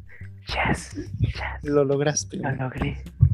Todavía me acuerdo cuando me dijiste que uno de tus de tus metas en la vida es que en el In Memoriam de los Oscars logres aparecer. Sí. Eh, aparece tan poca gente que ojalá lo logre algún día. Todavía hay tiempo, no te desaños. Y sí, como decimos, para quienes se preguntan, pues, qué pasa con Halo y si algún día lo veremos en algún tipo de pantalla, pues hasta ahorita sigue en producción la serie de Showtime, que tampoco tiene noticias relevantes, pero sabemos que está en producción. Así es, próximamente. Próximamente. Y hablando de este tipo de cosas, pasemos a otro tipo de videojuegos que también se está desarrollando para un nuevo producto y es en el cine y es un Charted Flash, que un Charted que como sabemos tiene también varios años buscando entrar al cine, pues ahora ya es una realidad, hasta donde sabemos ya también ya acabó sus grabaciones y esto nos los hizo saber Sony con las primeras imágenes de nuestro joven Nathan Drake. Así es, nuestro joven Nathan Drake está muy joven. Eh, bueno, ya tiene 26, 24, pero no se ve bien chavito en su... Se ve, muy joven. Muy, muy joven. Pero, nosotros tampoco nos vemos tan viejos, Julio. Pero sí, sí, él, uh, Tom Holland eh, es el joven Nathan Drake, el cual em, tendrá su propia historia, que es precuela de los juegos de Uncharted. Uh, quizá tengamos un poco del juego 4, que es como la historia de origen de Nate. ¿Por qué lo digo? Porque uh, Neil, Neil Druckmann recientemente visitó el set eh, y él es uno de los productores de, de Uncharted, dirigió Uncharted 4. Eh, y entonces quiero, quiero pensar que, eh, bueno, él declaró que fue una buena visita, que fue muy agradable, que está emocionado por lo que van a hacer con la película. Así que quiero pensar que debido a ello, hay algún respeto por la continuidad que, Drop, que Dropman hizo. Así que quizá espero un poco de, de los padres de Nate. No lo sé. Puede ser. Y este y eso básicamente vamos a tener a Mark Wahlberg, a, a Tom Holland y a varios otros actores y próximamente va a estrenar. De hecho, ya está lista, así que puede salir en cualquier momento, en, verano. Podría salir en verano, no lo sé. Sí, la incertidumbre del, del cine es la única que nos nos impide decir fechas, pero así como lo mencionas, eh, lo tenemos en, el, en la vestimenta clásica de Play, que son estos pantalones como color tierra kaki, no sé cómo describirlo, su, su, camisita igual como del desierto de Sahara. No llegué a ver si tenía el anillo, hasta eso no. Sí. lo tenía? Sí. Sí tenía el anillo de Drake y con esta pose, ¿no? Que inclusive yo tengo una figura de, de un charter de una, de una edición de colección y también viene casi con la misma pose, ¿no? Es como la más clásica que tiene el personaje. Y te digo, a mí solamente me, me dejó muchas dudas eso de que se ve realmente joven, como pues, eh, ¿cómo van a decir de su edad o en qué parte de su evolución está del personaje? Eso sí también me dejó un poco de dudas, pero bueno, se ve que inclusive a los de Danny Dog les, tiene contacto el proyecto y creo que es lo mejor que nos puede pasar con, con un chart. Sí, de hecho, eh, el director es el director de Venom, el cual hizo una película palomera decente, así que, que pues sí, además, eh, este guion es el mismo guion que iba a dirigir Travis Knight, el cual es un director interesante, así que estoy seguro que va a ser un proyecto divertido, al menos. Sí, yo también no dudo que vayan a usar el carisma de Holland para, darle ese, sentido al personaje, que también lo tiene en el videojuego. No es tan común, pero eh, cuando interactúas con otras personas, sobre todo es donde se ve como este humor de, Nathan Drake, ¿no? Que también siempre busca esconder porque es el tipo rudo. Además, hace mucho tiempo que no tenemos una película de este tipo en la que se buscan tesoros al estilo Indiana Jones, así que supongo que será bastante bienvenida. Y de hecho, y yo, yo lo único que sigo esperando es que sí al final salga Nathan Fillion o algo así, porque es lo que la verdad es que Nathan Fillion se lo que a decir justo ahora. sí, la verdad es que Nathan Fillion se merece una oportunidad como Drake. Sí, sí no, se, se la merece. De hecho, de hecho, justo cuando lo dije, empezamos a hablar de esto, me imaginé a Nathan Fillion contando sus historias como Nate, pero ya más grande. Ya claro, de hecho. Sí. Ojalá. No creo. Ojalá. Ojalá. Yo tampoco creo, pero ojalá tenga este éxito y futuro este proyecto de Tom Holland para que también ya lo veamos en otro tipo de sagas.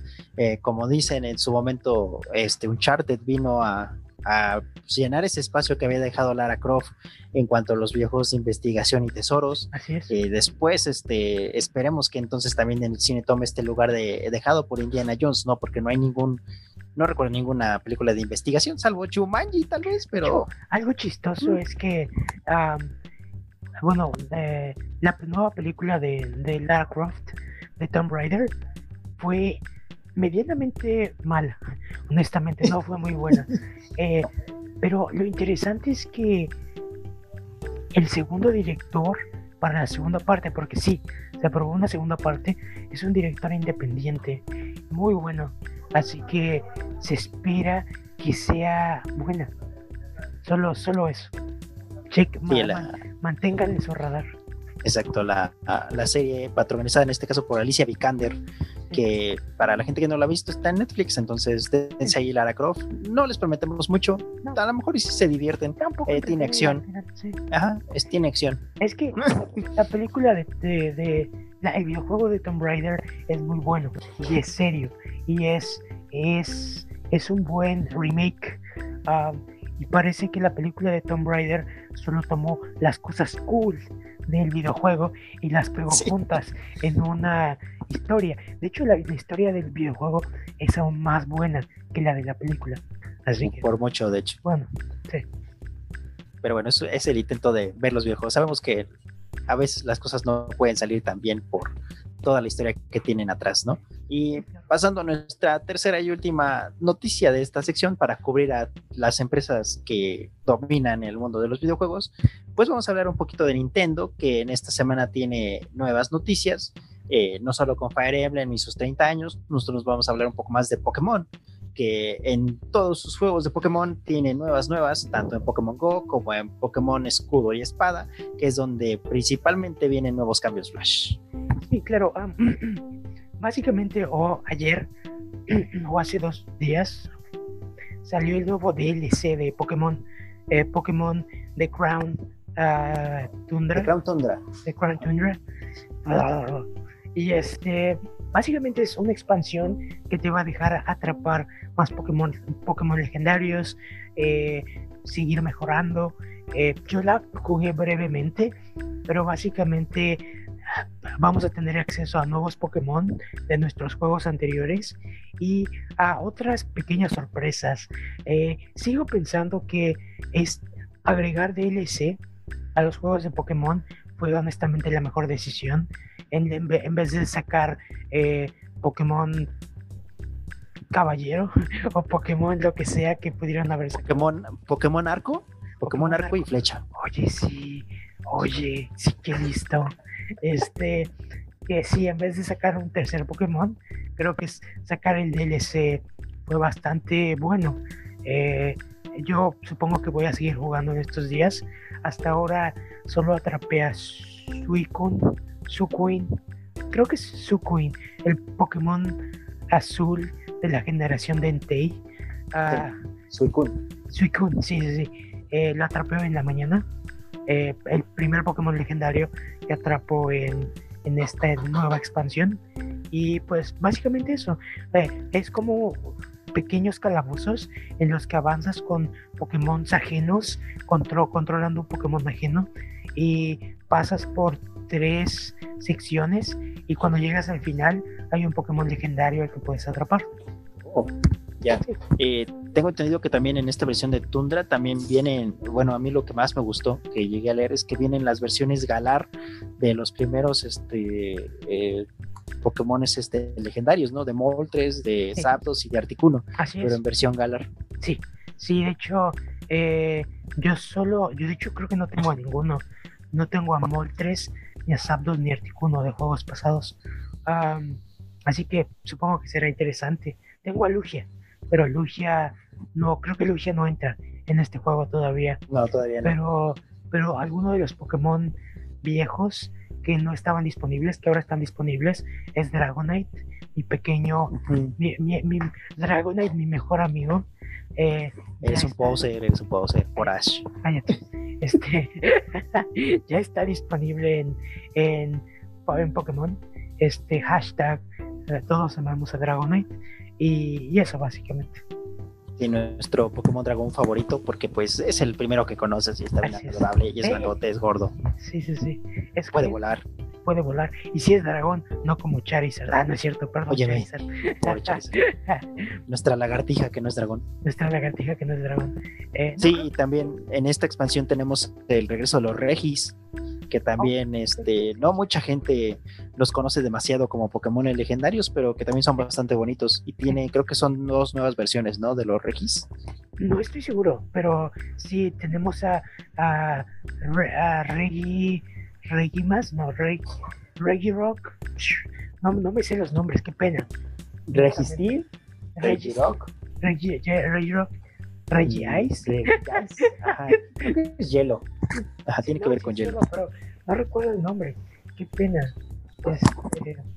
Sí, pero también vienen ellos. También creo que vienen nuevas visiones del Gigantimax o Gigantimax, como lo quieran pronunciar. Que entre ellos es Vinazor, que parece que no se corta el pelo o las hojitas cuando se vuelve grande porque le llegan hasta los ojitos y se ve bastante gracioso. Y, son más de 200 Pokémon los agregados en esta nueva expansión. Ah, mira, sí, sí. Reggie, Reggie Rock, Reggie Ice, Reggie Steel. Eh, Reggie Ice. Sí, sí es Reggie Ice. No estaba mal.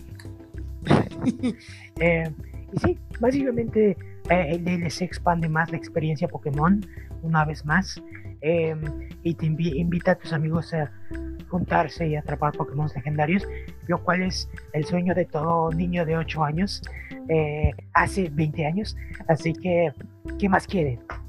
Exacto. Que salgan los tazos de nuevo, eso me falta. Oye, sí, ¿por qué no? De hecho, el día que salgan, te voy a mandar dinero para que compres muchas papas y me, guardes las que te sobren.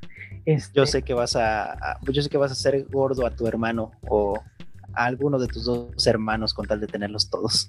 A Chavo no le gusta comer papas y a Eduardo no puedo comprarle tantas papas. Así que lamento decir que... Plan B. Guardaré a ti, amigo. Eh, pero... Ya estoy gordo. Sí, está bien. Va un poco más. Solo, mira, va, quizá llegue a tal punto que tu cuarto sea la mitad papas y la mitad no papas. Entonces, mm. prepárate. Sí, eso pasa. Sí, delicioso. en lugar de que Adrián Uribe nos regale dinero, por favor, Sabritas, regrésame los tazos. Sí, ya sé. De hecho, tengo algunos de los de la, de los primeros tazos no tengo ninguno, pero de los segundos tazos que sacaron, eh, sí todavía tengo algunos. Eh, tengo un Altaria peludito, eh, tengo tengo bueno, tengo, tengo como al menos 30, 40. Eh, en los guarden estos contenedores de huevo esponja. Estaban bien, padres. esponja. Y lo único que no me gusta es que, no sé por qué, según yo, los contenedores estaban secos, pero los tazos se llenaron un poco de agua o de alguna forma, porque los metálicos empezaron a tener un poco de óxido. Y dije, ¿pero por qué? Wow. Aquí no hay agua, no hay humedad. ¿Qué humedad? Pero bueno, dejemos de hablar de tazos y pasemos a la siguiente sección. Digo, a la siguiente noticia. No, ya, ya, la siguiente sección porque no tenemos tantas noticias, Flash. ¿O hay algo más de lo que quieras hablar de videojuegos? Hace rato tú me mencionaste lo de Among Us. Eh, ah, claro. Eso nos faltaba.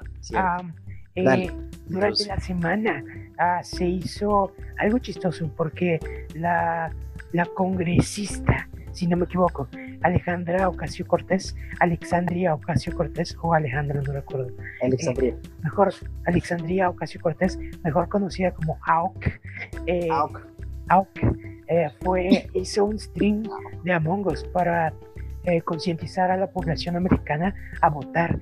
Y es noticia porque fue un stream sumamente popular, porque eh, está invitando a mucha gente joven a votar eh, en una votación de los Estados Unidos en la cual se está registrando el mayor número de cantidad de votos tempranos para la elección. De hecho, al día de hoy se tienen alrededor de 45 millones de votantes que ya votaron, lo cual es un número muy alto debido a que, pues bueno, en general la población votante de Estados Unidos me parece que son 350 mil. Eh, entonces, quizás no es mucho, pero en años anteriores, en este punto, solo se tenían, no sé, 8 millones o algo así. Entonces, realmente es una cantidad muy, muy grande de personas que están votando. Eh, sobre todo gente joven. La gente joven puede ayudar a decidir las elecciones de este año y nada, eso básicamente. Eh, ah, también es algo importante porque nos enseña que el cómo podemos ocupar las herramientas digitales para promover todo tipo de, de, de, de pues sí, de causas. En este caso, los streams han sido sumamente ocupados anteriormente para recaudar dinero para movimientos como Black Lives Matter o para organizaciones como GLAD. Eh, entonces, eh, básicamente es eso, ¿no? Eh, esta, esta, esta congresista comenzó su carrera en Twitter, de hecho, lo cual quizá es una muestra de por qué es tan popular y por qué el stream llegó a a tantas personas. A tantas personas, fue casi medio millón de personas que estuvieron viendo a Alejandra Ocasio Cortés, Alexandria Ocasio Cortés y a amigos y a personas que tuvieron la fortuna u oportunidad de jugar. Entonces, pues sí, qué, qué padre, ¿no? Y nosotros también deberíamos hacer un, una ronda de Among Us un día de estos. No, porque soy muy bueno mintiendo y, voy a matarlos a todos de seguro. Pero sí, eso muestra lo, grande que ha sido Among Us dentro del mundo de los videojuegos. Y como dices, la, forma en que ha crecido Twitch y toda este, esta comunidad del streaming, no, ya no nos habían enseñado del lado comercial personas como Ninja o, como otro tipo de, streamers de a lo que puede llegar, ¿no? De, con más de 500 mil personas a veces viendo o 300 mil, aquí este, más de cuarto millón de personas pero creo que eh, el tener ya este tipo de gente pues metida en la política y en otro tipo de asuntos también interesada en el mundo de los videojuegos, pues nos habla también de, cómo va creciendo, ¿no? De cómo se pueden usar estas herramientas para que otro tipo de mensajes se hagan llegar. Eh, en el caso de, de, Among Us, pues aquí en Latinoamérica pues tiene ese éxito, pero hasta ahora no se ha utilizado de esa forma, ¿no? Creo que eh, esa es la única cosa que yo veo de diferente entre el streaming este, europeo y, estadounidense con el latinoamericano, ¿no? Aquí todavía son pocos los streamers que se han dedicado a impulsarlo para dar otro tipo de mensajes, ¿no?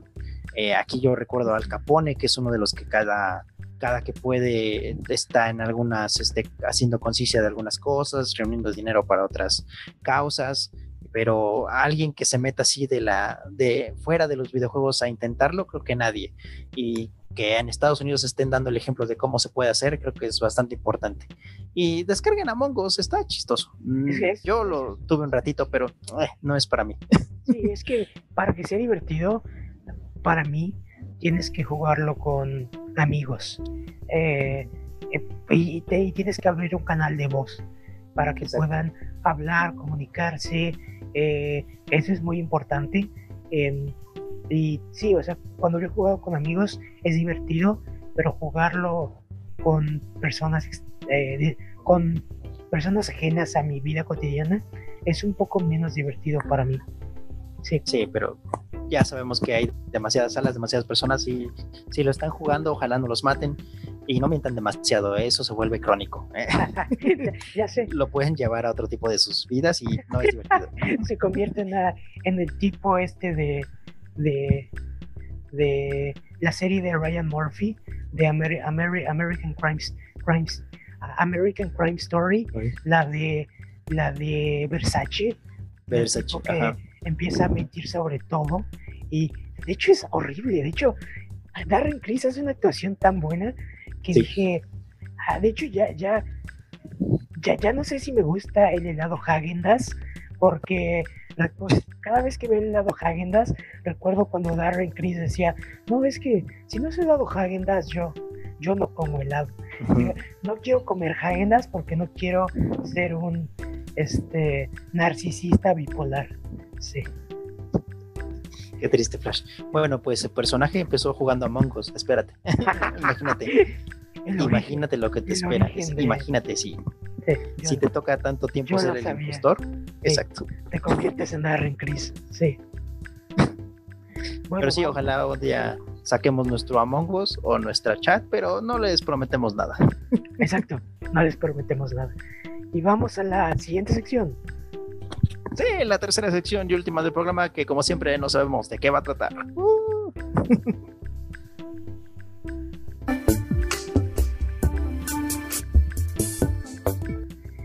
Bien, bienvenidos a la tercera y breve sección en la cual breve sección.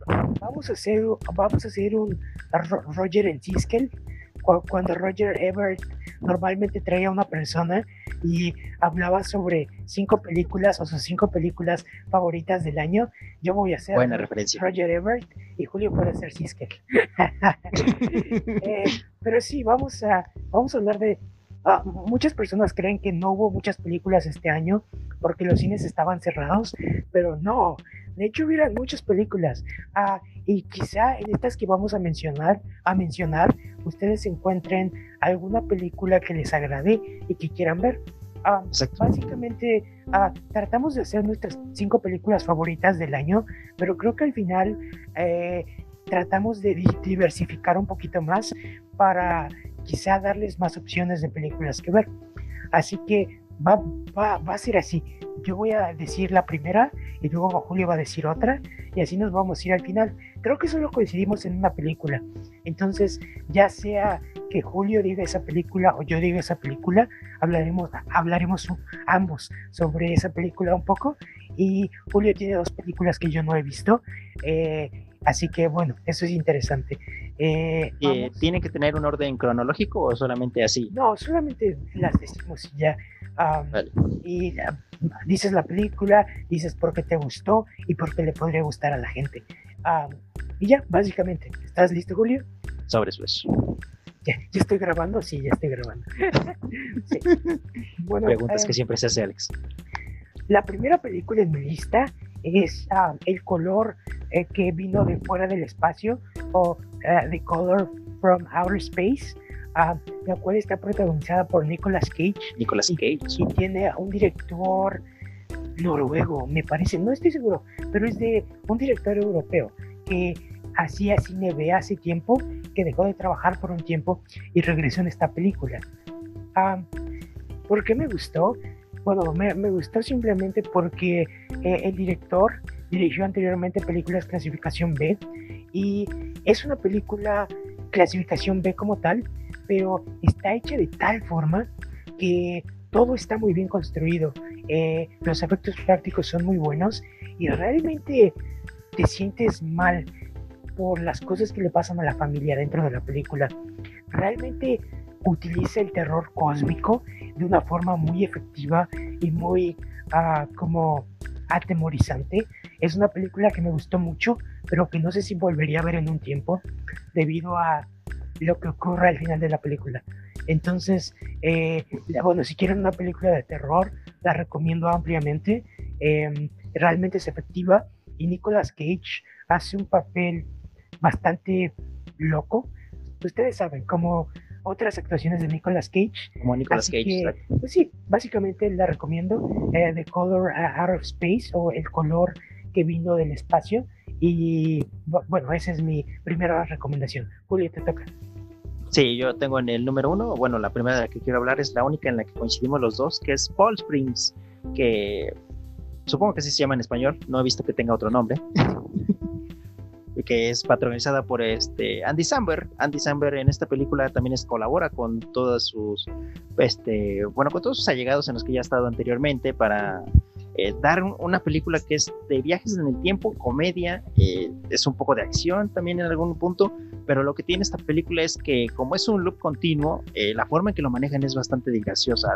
Todas las situaciones siempre tienen comedia, hay eh, la forma en que explican el viaje en el tiempo también te deja así con cara de, bueno, esto está bastante creativo y eso fue lo que a mí me gustó más, ¿no? Es hay que mucha creatividad en esta película, hay muchas cosas que aunque ya se han visto, son tratadas desde un punto de vista muy bueno, muy nuevo, eh, no, nunca dejó de, hacerme reír, siempre me la pasé bien, nunca tuvo un momento que me, que me distrajera o que me pareciera aburrido. Eh, las actuaciones son bastante buenas, tanto Andy Samberg, este, J.K. Simmons, y se me olvida la, la chica que es la mamá en How I Met Your Mother, ¿cómo se llama? Ah, recordé el nombre y luego se me escapó otra vez. Pero sí, bueno, sí, sí, sí. Ella, ella. Es muy divertida, es muy agradable.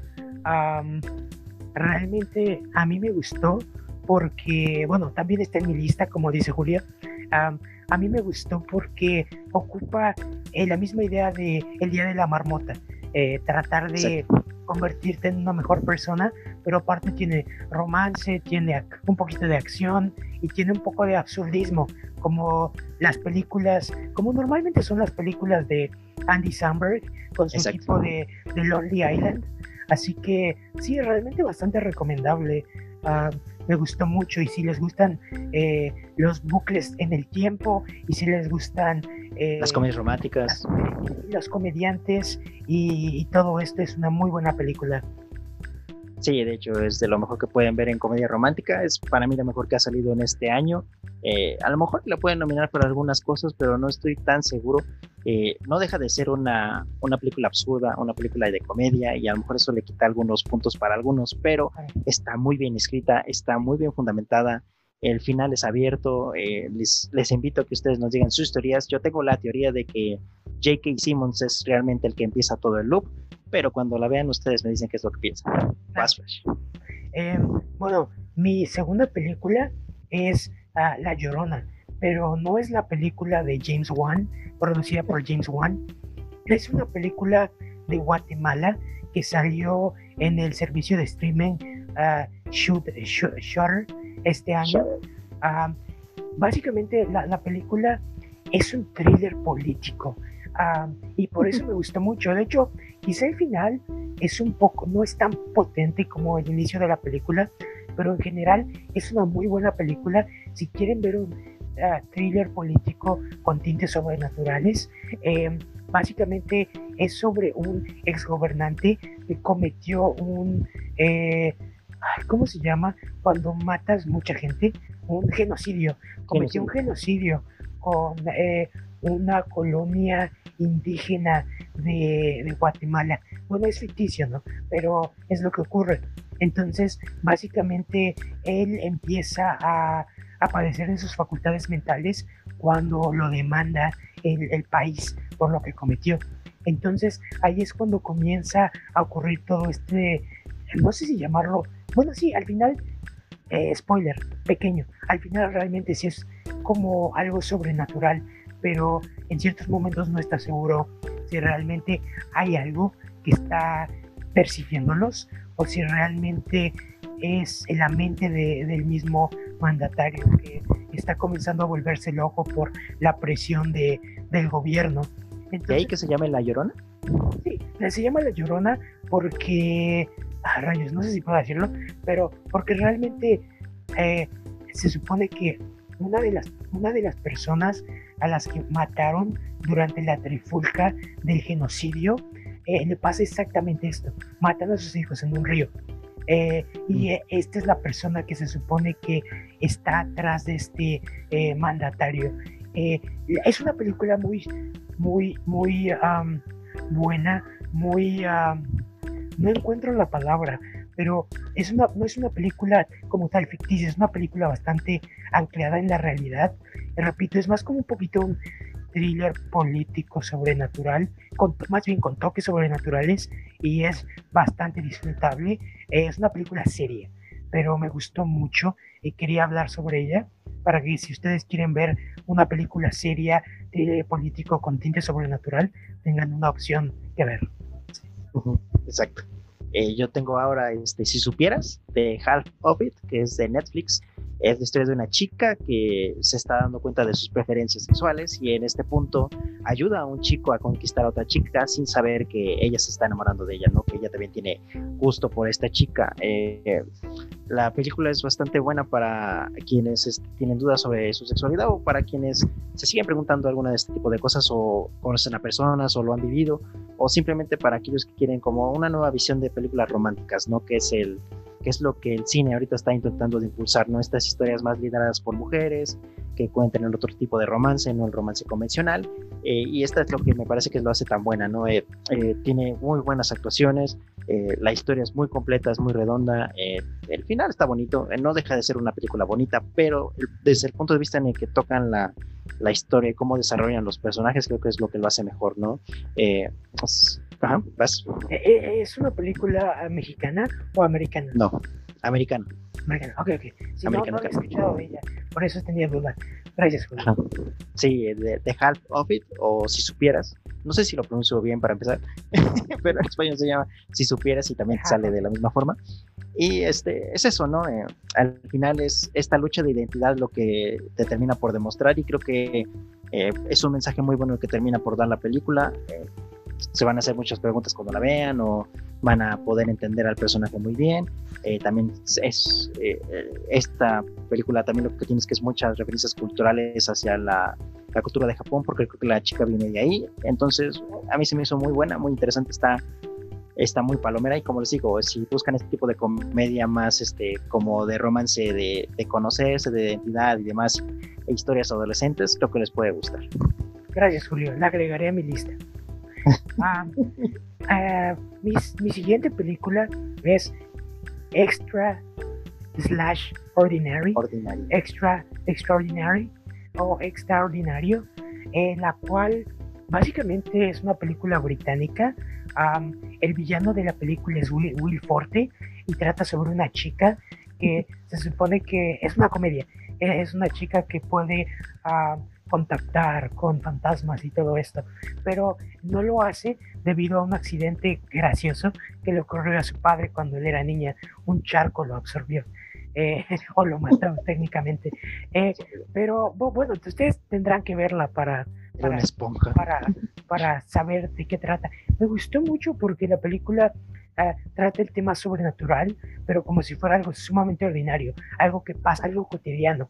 Entonces, como lo trata con tal levedad, eh, le da bastante eh, tono cómico. La actriz es una comediante que comienza a hacer su carrera en los Estados Unidos y en eh, Reino Unido ya la gente la conoce un poco más, pero sí es ocupa este humor británico de campo que, quizá estoy siendo despectivo, pero este humor británico y lo, ocupa de una buena forma, es bastante agradable y repito, lo mejor es que ocupa todo esto en un tema sumamente ordinario y creo que por eso se llama extraordinary, porque es algo bastante ordinario. Yo sigo con El hombre invisible, que es una de las películas que no quería ver, la verdad, porque como saben, no me gusta el terror y no soy muy fan de estas películas de miedo, pero El hombre invisible es simplemente perfecto, es muy, es muy, muy buena en muchos aspectos. La forma en que terminan por tocar el personaje, el desarrollo del mismo, no, no me lo esperaba en muchos sentidos, eh, porque inclusive te lo hace ver como algo real, ¿no? Es la tecnología más que otra cosa lo que termina por hacer al, al hombre invisible. Su final también es abierto. Eh, yo me quedé con muchas dudas y se las pregunté siempre a Flash de, pues, qué es lo que había pasado, por qué esto, por qué el otro. Y eh, termina de ser un drama psicológico muy, muy bueno. Y, como me lo había comentado Juanma y tú en, en, su momento, es una película que trata también de la violencia, de la violencia en la familia, de la violencia con la mujer o la violencia en pareja, y lo toca de una forma muy extraordinaria. lo hace muy bien en todos los sentidos.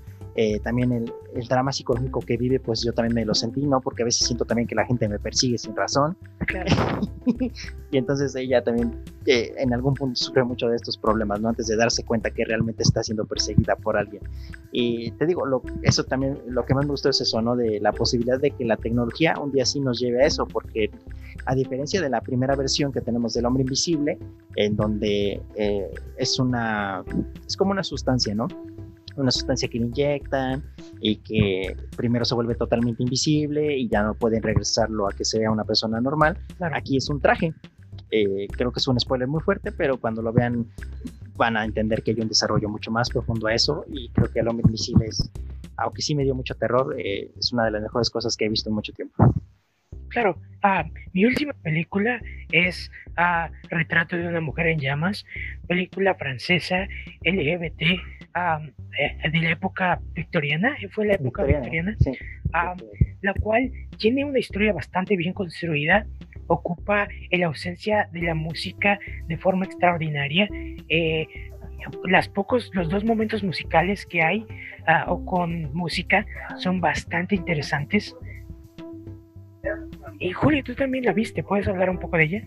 Sí, el retrato de una mujer en llamas, a mí me encantó mucho la, forma que desarrollan los personajes, ¿no? Creo que es lo más importante, eh, cómo termina por manejar este tipo de romance, ¿no? Ya que hablábamos también de este tipo de nuevas comedias románticas, pues creo que este retrato de una mujer en llamas es lo que mejor logra, ¿no?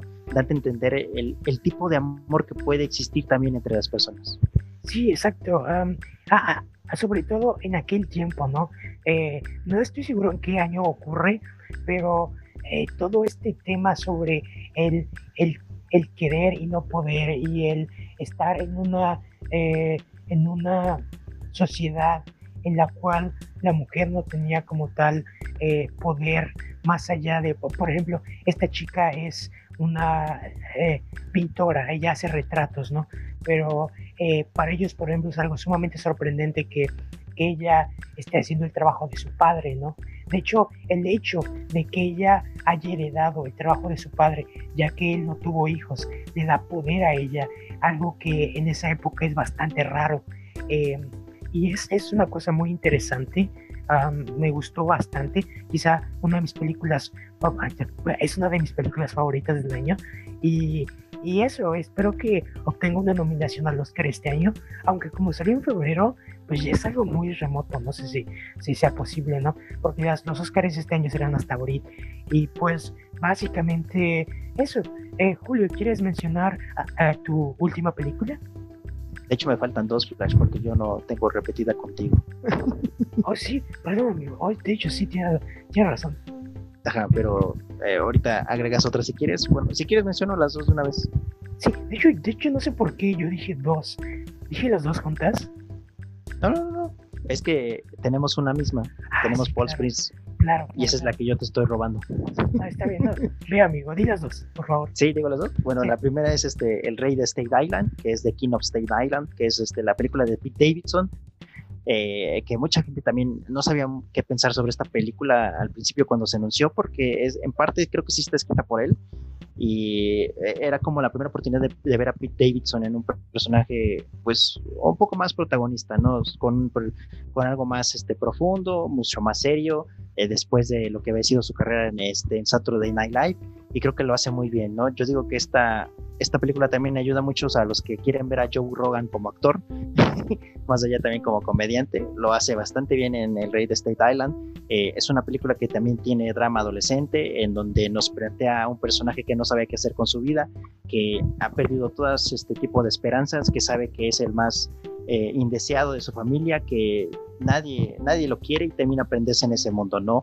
En la autodestrucción, hasta que llega por fin en algún punto que le hace tener cierta identidad, que es cuando empieza a renovarse, ¿no? Que creo que eh, eso lo hace pues como que más directo y se siente muy personal del punto de Davidson, ¿no?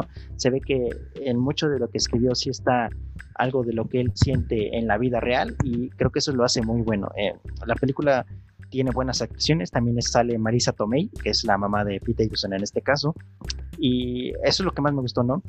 Que se siente muy personal todo lo que este, desarrolla la trama.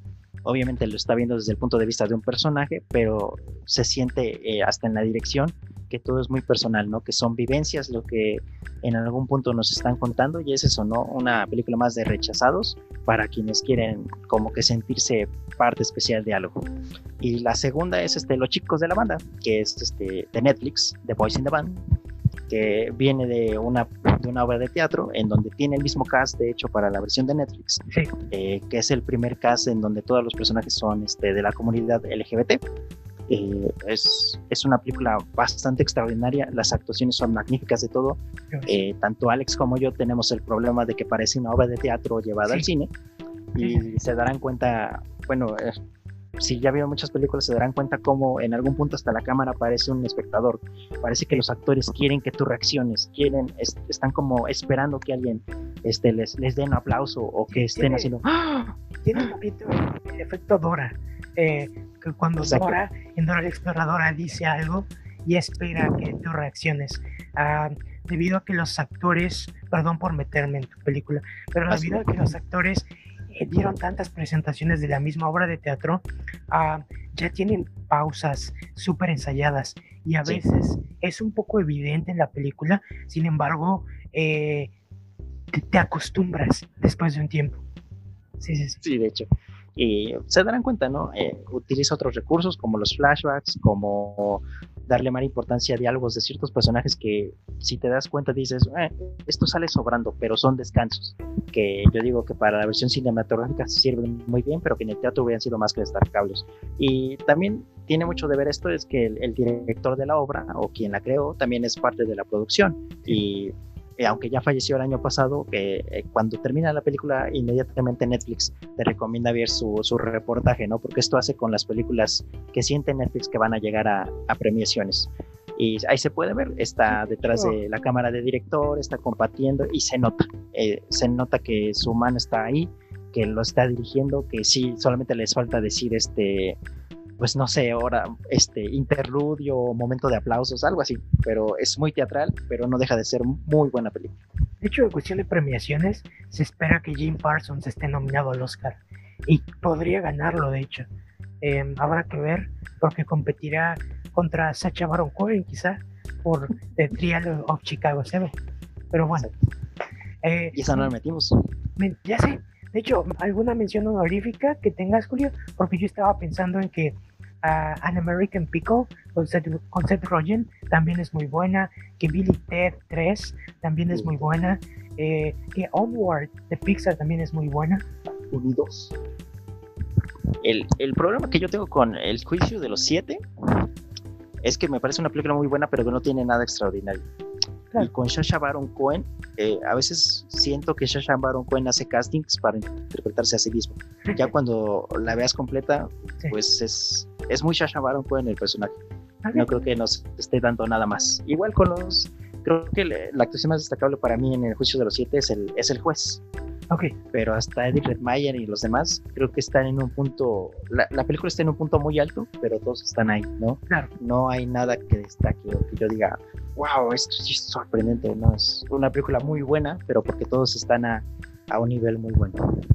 Ok, bueno, pues para no hacer más largo este programa, hasta aquí nos quedamos. Eh, nos vemos la próxima semana en el programa número 27. Dios mío, 27 semanas, qué horror. 27 semanas. Eh, y bueno, gracias por seguirnos viendo. Y uh, en la próxima semana tendremos probablemente a Juan Macarral y probablemente a alguien más como invitado. Eh, saludos. Y, Todos disfrazados. Eh, cuídense mucho, todo va a estar bien. todo, va a estar, bien. Y tengan mucha precaución afuera, porque como Julio dice, el semáforo de alerta de coronavirus está subiendo otra vez. Entonces hay que ser bastante precavidos y eso es todo. Exacto, y vean algunas de las películas que les recomendamos. Mm, no dudamos en que les gusten y que también les, les pues sí pasen un buen momento con cada una de ellas. Eh, todo va a estar bien, sigan cuidándose. Eh, eh, traten en lo posible de no ver a mucha gente. Sabemos que es difícil de, que, de hacer porque muchas personas ya están en su vida cotidiana y normal, pero hagan lo posible. y ya después de que todo va a estar bien, nos despedimos en nombre de Juan Macarral. somos de Alexis Sánchez, el proyecto Home 3.0. Juanma, ojalá ya no tengas tantos velorios, te extrañamos mucho. Así es. Eh, Vuelve. No, no reces muy fuerte porque pues a mí me da cosa los rezos. y ya, ¿no? Que, los tamales estén buenos, ¿no? Porque al final creo que cuando vas a un velorio, el, el tamal es lo mejor, ¿no? Es como, bueno, valió la pena que viniera, valió la pena estar aquí tres horas. Ah, rayos. Ah, nos vemos la próxima semana. Hasta luego, muchachos. Gracias por todo. Uh, uh.